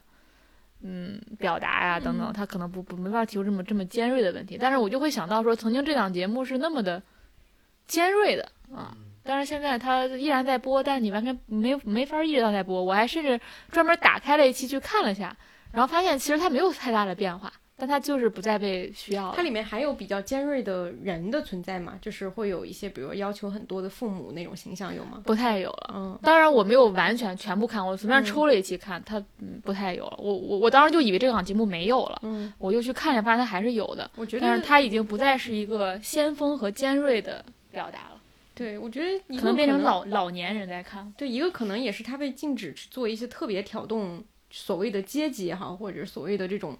这种就是关婚恋婚恋观的一些东西挑战，比如说像彩礼啊什么这些，现在依然存在，他可能不不允许去谈了。一个就是可能现在网络跟这个他的受众已经完全是两拨人了。对，嗯。好，那我们接下来推荐推荐书吧。然后我这个月看了一个小说，短篇小说，王老师也看了吧？我们都看了，就是《家庭生活》，呃。这个小说，因为我我遇到这个小说特别偶然，因为我买了豆瓣阅读的那个会员，所以我基本上隔两三天就会看一下它的会员免费能看一些什么新的书。就是有一天就突然看到了这本，因为我一直对国内的这种就是写写写现实题材的一些小说比较感兴趣，然后当时犹豫了一下，然后就打开看，结果发现看完以后就。就特别好，第一篇我就觉得很好，然后看到最后就是每一篇，它一共四篇嘛，每一篇都很好，尤其是最后一篇，我当时看完以后，我就跟很多朋友说，改电影是吧？就这个好像寄生虫，国内版寄生虫。我也想说，嗯，寄生虫，然后但他要改成，但他要改成那个封俊浩的感觉，他得把结尾改了，嗯，但他整个那个飞翔的感觉特别是特别封俊昊，嗯。它这里面有好，就是好几篇，其实都挺挺好看的。那个贵重的骷髅也挺好看的。贵重骷髅最让我惊喜的是他写那个风，嗯，他开头写那个风，我觉得太特别特别好。然后写到这个风吹进这一家人，哎，我们现在太我们分析的太文本了，我不知道就大家如果没有看过的话，会不知道我们在说什么。但是，但是我们刚才说的的确就是里面特别精彩的部分。对。你拿这个能扇出什么来？刚拿了一个发卡在扇风。嗯，反正这个小说就是我当时看完以后就跟很多人推荐，然后呃，也确实是我觉得看的最近这甚至是这一年多吧看的最好的就是这种。现现实题材的短篇小说，因为这个作者就是姚鄂梅老师，就是我之前查了一下，他好像写了挺多年的，写了不少书，然后这是他比较新的一部作品嘛。然后他因为年纪可能在那儿了，阅历在那儿，然后之之前也写过，所以他会比我之前看过一些可能三四十岁的女性作家写所谓的家庭生活要更稳一些。他没有太多那种呃非常多的要表达某一个。可能当下很热门的一个主题，或者说一种关系，尤其是夫妻关系的那种，它更像是一个旁观者去描述所谓的家庭生活，就是中国家庭生活的本质的那个东西，就是就是外面看起来怎么样都好，但是里面有很多很多的很多的问题，但日子就还是这样过下去。对，我喜欢一点就是里边角色没有抱怨，全是行动，对，就生活全是窟窿，但是这些人，你看他。一直在不断的去做选择、做决定，但它不像很多小说里边有大量的心理活动、大量不知所云的这种，他到底想干什么？他到底什么样的人？这种所谓的所谓的自我探索啊，但其实他用一种很干净的、很清晰的语言把他内心的东西说出来了。我觉得这是非常厉害的能力，就是你不需要通过那种自白，或者说或者很奇怪的方式，就包括那个《闺中骷髅》那一篇，它其实是一个情妇嘛。就其实写的非常好，就是你他没有大段的那种自自我想象，都是通过动作动作完成的。但是你所有人都知道那个人心里是怎么想的，就这一点是非常非常呃，就我觉得就挺应该让中国的青年作家去学习一下，是吧？嗯，阿康，我刚才讲了，就是我我我最开始看的是《柜中骷髅》那一篇，我当时非常被吸引，就是他上来写那个风，写那个城市的风。一点点的吹到这个人的家里，然后，呃，后来我才从头开始看的，然后看到最后一篇的时候是非常非常惊喜的，因为最后一篇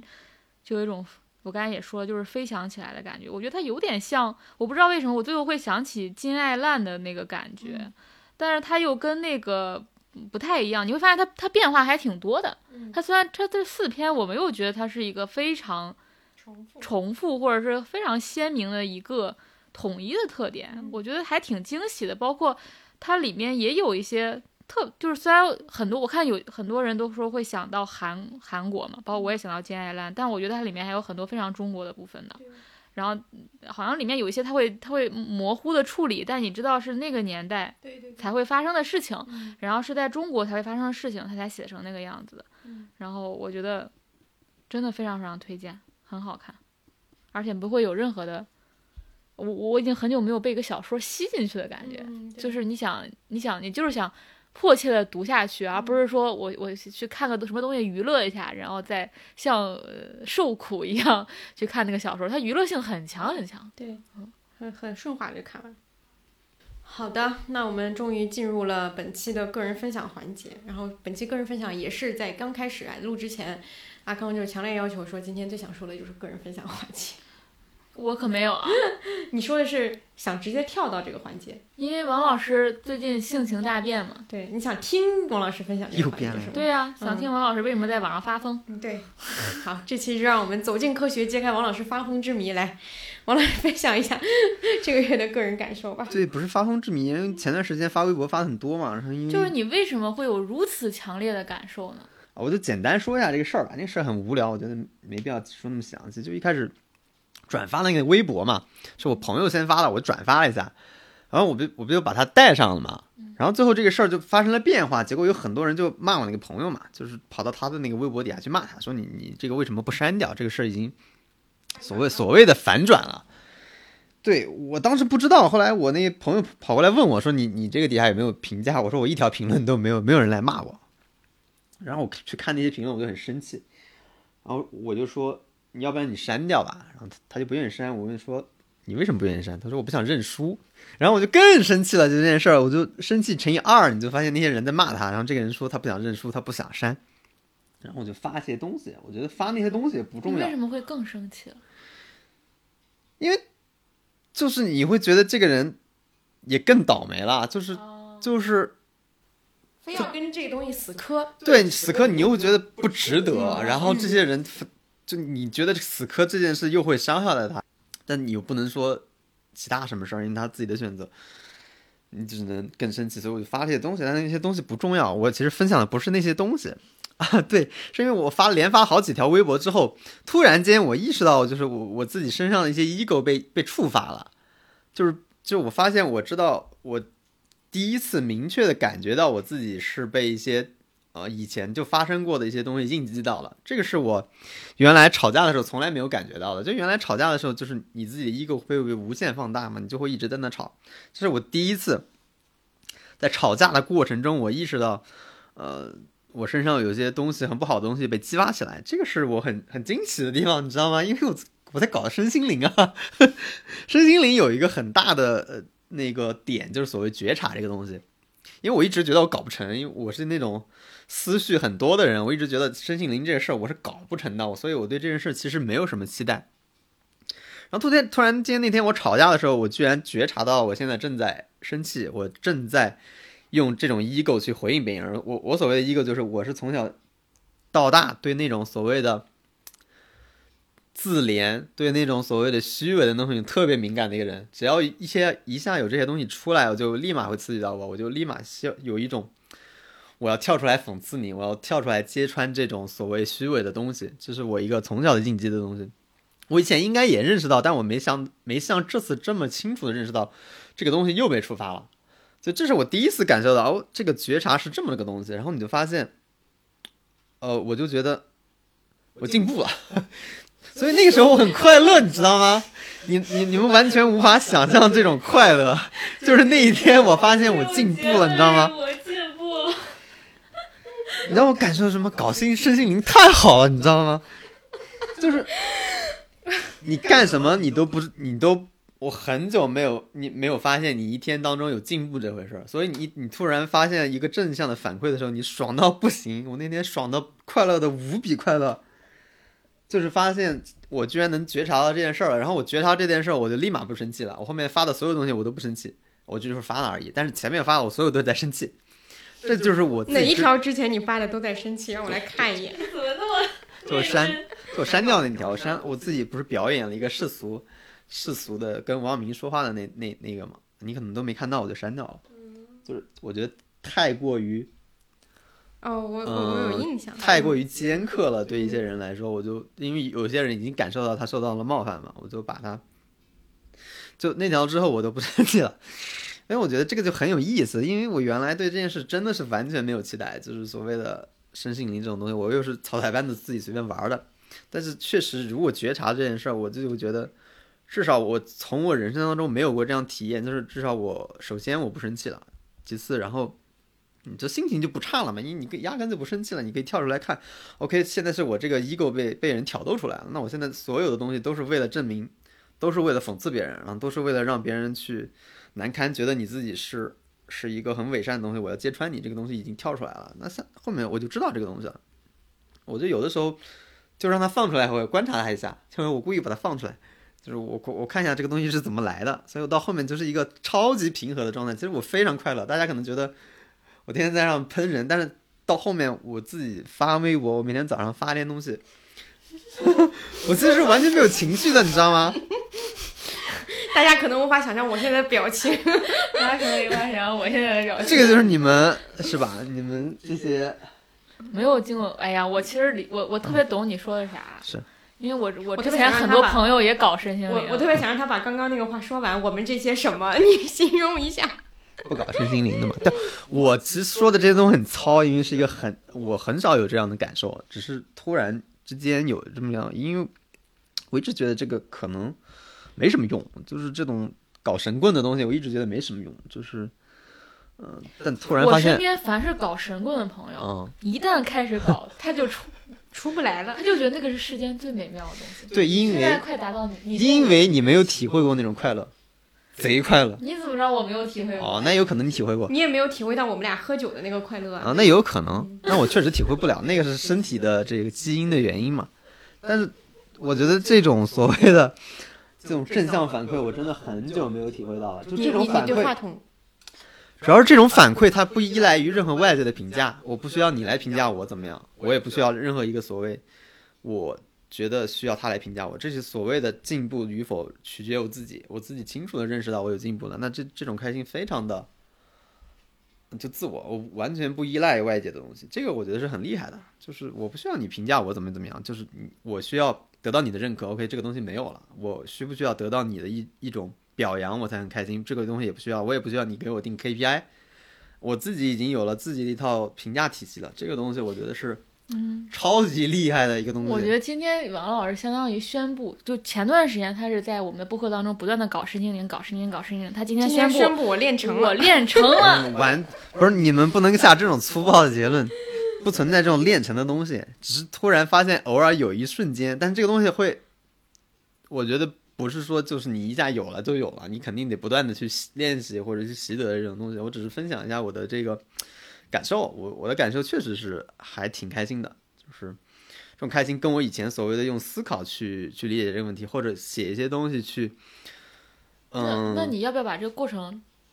讲清楚呢？很你难讲清楚。你怎么你怎你你你你就突然宣布你开心了，听众又不知道你怎么就开心了？听众一直我觉得这个事儿他就没有办法说那么清楚啊，他说的那么清楚，他可能就不是身心灵了，你知道吗？我确实有有一点困惑，我觉得在他讲完之后，我们俩的那个个人分享都很难讲，你知道吗？我们就到这儿 close 了。哎，因为他那个东西太嗯太抽象了，我想我特别具体的那些烦恼他。讲完他身心灵快乐了，你突然开始装修，对很痛苦。我讲我特别具体的生活烦恼，我觉得我显得你好好傻。我就是一个被世俗困扰的凡人，你知道吗？我就是这个形象啊。他讲完之后，我就讲这个就是这样的形象。一会儿你讲，然后你把那个顺序调个个儿。嗯，不用不用，没关系，就这样。就以你现在我心情讲是没有问题的。首先，首先这个东西可能一定是我表达的问题，因为我是第一次去表达这个东西，我绝对不会有那些讲的好的人的人去讲的更平和一点。我只是把我当时的不，要受别人的评价体系去影响你自己，你讲的就是挺我是为了我是为了你接下来能往下讲。哎，不需要不需要，没关系，怎么样我都能接，大家爱怎么说怎么说。我其实这个就是，其实这个才是我最大的感受。所以其实那个所谓去聊什么事儿，去去聊个议题，对，然后你就发现这个事儿完全不重要，哎也也没意思，是吧？就是你讲完了吗？我讲完了。我觉得啊，我今天有一个模糊的感受，在刚刚就是越录我越觉得，就是今天说不定是我们的一个分叉点。不是那个意思啊，我的意思是，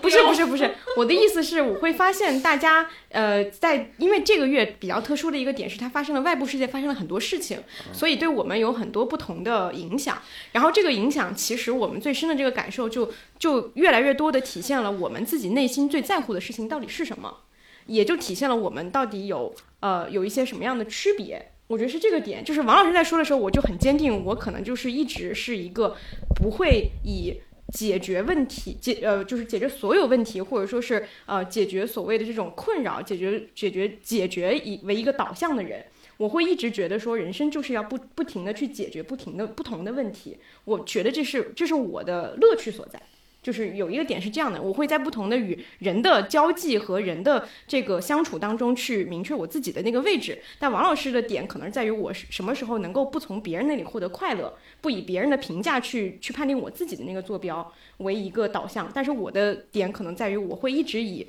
我跟别人的交流来去判定我的那个坐标，我觉得这是一个区别，它不是说哪个好哪个不好，但是这我是从这点来衍生出了，就是可能为什么我说是一个是一个是一个不同的点啊？可能以后我们都会，因为今天确实是呃这个月确实是有一些很很大的一些影响，去去挖到了一些很本质的东西，所以就可能能看出我们自己的内心的一个在意的点和它的坐标。以后我们很多的，就是因为广播电视报是一个评价体系，可能我们很多的评价体系都会遵照今天这个东西去。进行一些反馈，我的点是，我刚说的那个不同的点是这个，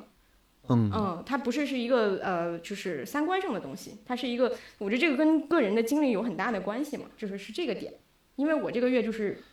沉浸在世俗中的一个月，就是讲讲呗，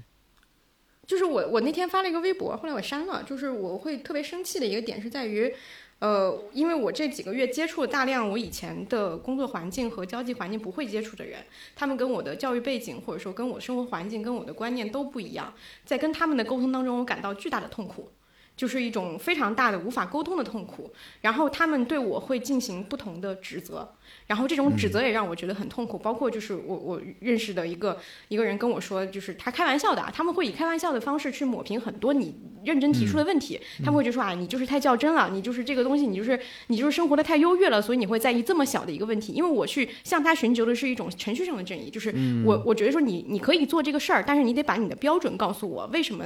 得到是这个结果，而不是说你今天就告诉我说，哎呀，我就给你开个后门了，我就给你打个折了，我就给你怎么怎么样，就是那样的一种方式是我不能接受的。但是我发现大部分我接触的这样人，他会他们会以这样的方式去跟人进行人际交往，这个东西让我非常的痛苦。而且在这种环境当中，尤其是因为你是一个女性，我我觉得这个还是有一定的原因的啊。就是因为你是一个女性，她会觉得说，嗯，你可以很好的糊弄。嗯，然后我会发现很痛苦的点在于，越我最痛苦的点不是他们这么对我，而是我发现我有一个更好的方式去解决这个问题，就是我服软，啊，就是我去卖惨，或者说我去我去做一些，就是哪怕说我我我我去哭一下或者怎么样，可能这个事情就就非常顺滑就解决了。是，但是我如果要去跟他吵，对方就会。用一种更强硬的态度对我，而这种强碰强的这种硬碰硬的这种结论更难解决，是我害怕的。就是我其实无法想象那个结果，我能不能够承担？明白，这是我这个月最最大的一个感受和痛苦的点在这儿。是这个这个我能，因为我最近刚好在看《浪漫的体质》，不知道你记不记得中间有个情节，就是那个那个呃，我突然忘了那个女性角色叫什么呃嗯。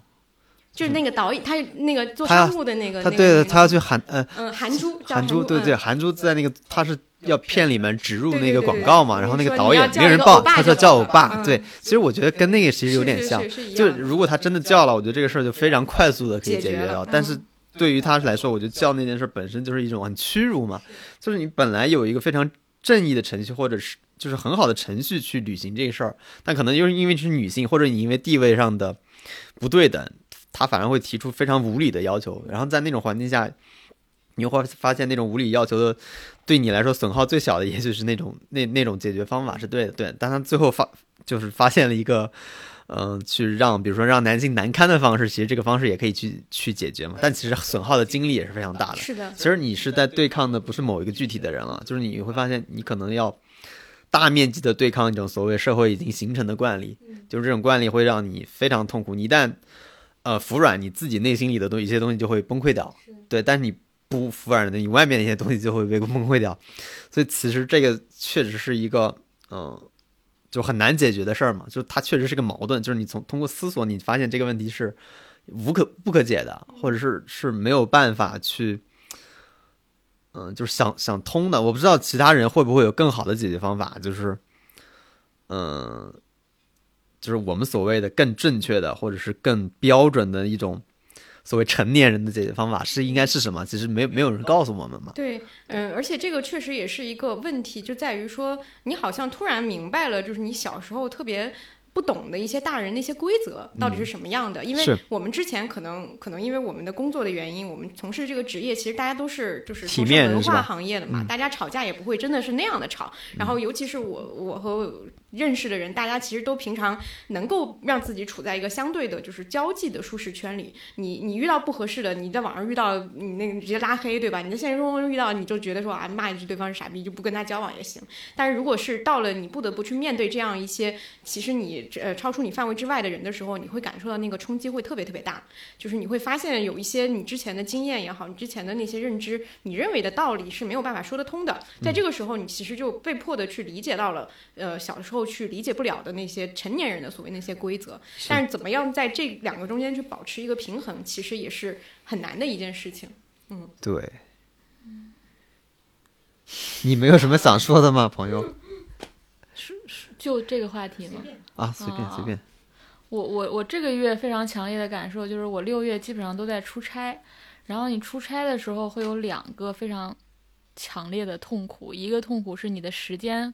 就是悬挂在那儿，然后你不知道你什么时候就是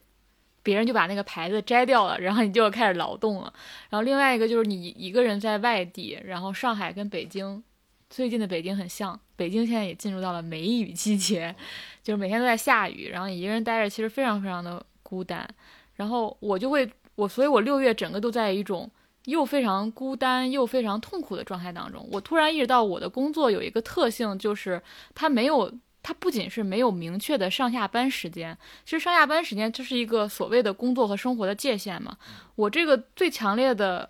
关系是，你的生活就是你的工作，你的工作就是你生活，它不仅是没有界限，而且它是。完全的融合在一起的，我会发现这个会非常的危险，非常危险就在于，你你的你的工作就是你要开启一部分，你打开你的感感官，然后去感受很多东西，然后你的生活也是这样，然后于是你变成你你你变成一个每天在感受感受外界感受他人，然后你要再把你的感受表达出来的状态。然后这个六月整个就让我，因为每天都在打开，每天都在，然后你的时间又又悬在那儿，你又一个人待着，然后在一个很坏的天气当中，于是我觉得状态特别特别不好。然后也是这两天我才突然意识到，说这个本身是有问题的，这可能是这个工作带来的，就是我们应该在一些时候，首先你要建立，如果你的工作没有办法建立这种生活。和工作的边界的话，你应该自己学会去关闭一些感受。你应该在一些时刻的时候，你就觉得好，我这个时候我我停止去感受这个人，我停止停止去感受这个环境，这样你才能保护自己。然后包括我们做这个工作，因为你播客是在表达，你用社交网络也在表达，我的工作做记者还是在表达，我就会觉得你好像生活当中没有一个空间，也没有人告诉你，你这个时候可以不表达，就是表达变成你的日常生活了之后。你你真的会意识到说你是可以不表达的。你一旦觉得自己没有表达的时候，你会非常的恐惧，你会觉得我完蛋了，我没有办法好好做这个工作了。但是我这两天意识到说，这是这个工作可能带来的一个副作用，其实是可以人是可以不表达，人是也人也是可以不感受的。所以我觉得这个是我这个月比较新奇的感受，就是算是从一个非常非常焦虑和恐惧的状态，然后意识到说。第一是我没有我没有建立一个工作和生活之间很好的屏障。第二是从来没有人告诉我说你可以不表达，你也可以不感受，因为我觉得这个工作好像就是你应该全身心的去感受每一个细节，感受每一个你的采访对象，你周遭的环境。但是一个记者，比如说一个记者吧，一个记者甚至一个做播客的人，一个记者要求太高了，从来对记者没有这种要求。一个媒体人，他应该有时候关闭一些自己的感受，关闭一些自己的表达。对，这是我这个月。这不是记者的，也不是媒体人的要求，这是你对自己我要求，这绝对是你对自我的要求。真的，有些记者干完活可溜了，就立马跑了，好吗？你下个月就应该分享说，我这个月对自己有这些要求，你们帮我看看这个要求合不合理。我们告诉你不合理，你就可以放宽了。哦，这可能不是这个记者，也可能是因为我作为一个敏感的人嗯，嗯，导致的吧。就他职业本身是容易放任你去做这些事儿。但你其实如果不是这样的人，你不做也可以的，就是你在没有采访的时候，不就是放假嘛？对于很多记者来说，他立马就溜了，很多人是吧？他他立马就可以，我觉得我在没有采访的时候，我在焦虑着我的采访，我在感受着对我在焦虑的采访的感受。对，这是 你这也是一种能力，对。所以我就是觉得，不知道，我真的没有关闭感受这个选项，但是我现在突然意识到，说人生是可以有这个选项的，我感觉到了很开心。哦，人可可以以关闭感受，人也可以不表达，太嗯太幸福了。恭喜恭喜两位，这个月都有了很开心的感受。没有，就是安抚了一下自己。我倒没有到王老师那种哇，发现人生真谛般的快乐。我没有，我是发现我以前对人生有很多盲区。对，然后出差真的太孤单了，太太孤单了。我现在特别理解，就是有些人什么，哦，有些人拍戏的时候要带着妈妈去。对，我上次还想问你，为什么你会在那个时候想让你妈来，或者是想让你妈来做饭一起吃那你现在理解了吗？我还是不能理解，是因为我我不太清楚这种情感，但你解释清楚，我能我能听懂这个逻辑，嗯，但是，我就想想我妈来，我 我也想象不到，我也无法。我爸要来，我已经很焦虑了。哦，不是，就是过两天我爸妈也要来，我也会焦虑。但我刚才讲的是，其实你那个时候，你其实并不是，我当时在微博上写那句话，我的意思并不是说我想实现这一幕，是你在你非常孤单或者说焦虑的状态的时候，人是想回到一种安全的环境当中的，你是一种想象，就像当时那个万叫什么《地心引力》里面那个宇航员的那个。像在母体当中那个蜷缩的姿态一样，你其实当时就是一种你应该可以说是非常难过的一个很极致的状态，你会渴，你会反祖，你知道吗？哦，你会很渴望那种那种安全无条感。件的包容。它其实只是一个想象，嗯它并不说你一定要实现什么，你真的让你妈来，那一定会面临很多很多现实的问题。对，那其实就是一个，难道别人不会吧？就像就像人在非常危急的状态的时候，你会想起父母，嗯就是那样一个感觉而已。对，它是一个很很抽象的感受，它不是非要爸妈过来明白，就是想要缓解那种没有那种所谓有点安全感的东西，，对你，你你好像需要有一个人能帮你挡挡在前面，那嗯那个人能是谁呢？我觉得他就只能是父母，嗯嗯，好的。毕竟男的也靠不住。对，男的肯定不行。男的说：“为什么不出去逛逛呢？是吧？男的出去多出去走走。男的提供解决方案。嗯但是我我我我最近我觉得有一个有一个想法，就是就是我我真的觉得我六月过得太差了。但是我经常会想到一句话，就是说，当你无路可走的时候，你会飞起来。我现在很相信这句话。你你真的你真的到一个绝境当中，你一定会，你不是触底反弹，你就是飞起来了。嗯，然后现在像表情像在相信一个玄学一样 相信着。我非常相信这句话。好，祝福你飞起来。看你飞，嗯好的，那我们这期嗯就到这儿吧，我们下次再见。拜拜，希望七月能过得好点，是吧？七月能飞起来是吧？七月一定可以飞起来。好的，好的，拜拜。拜拜。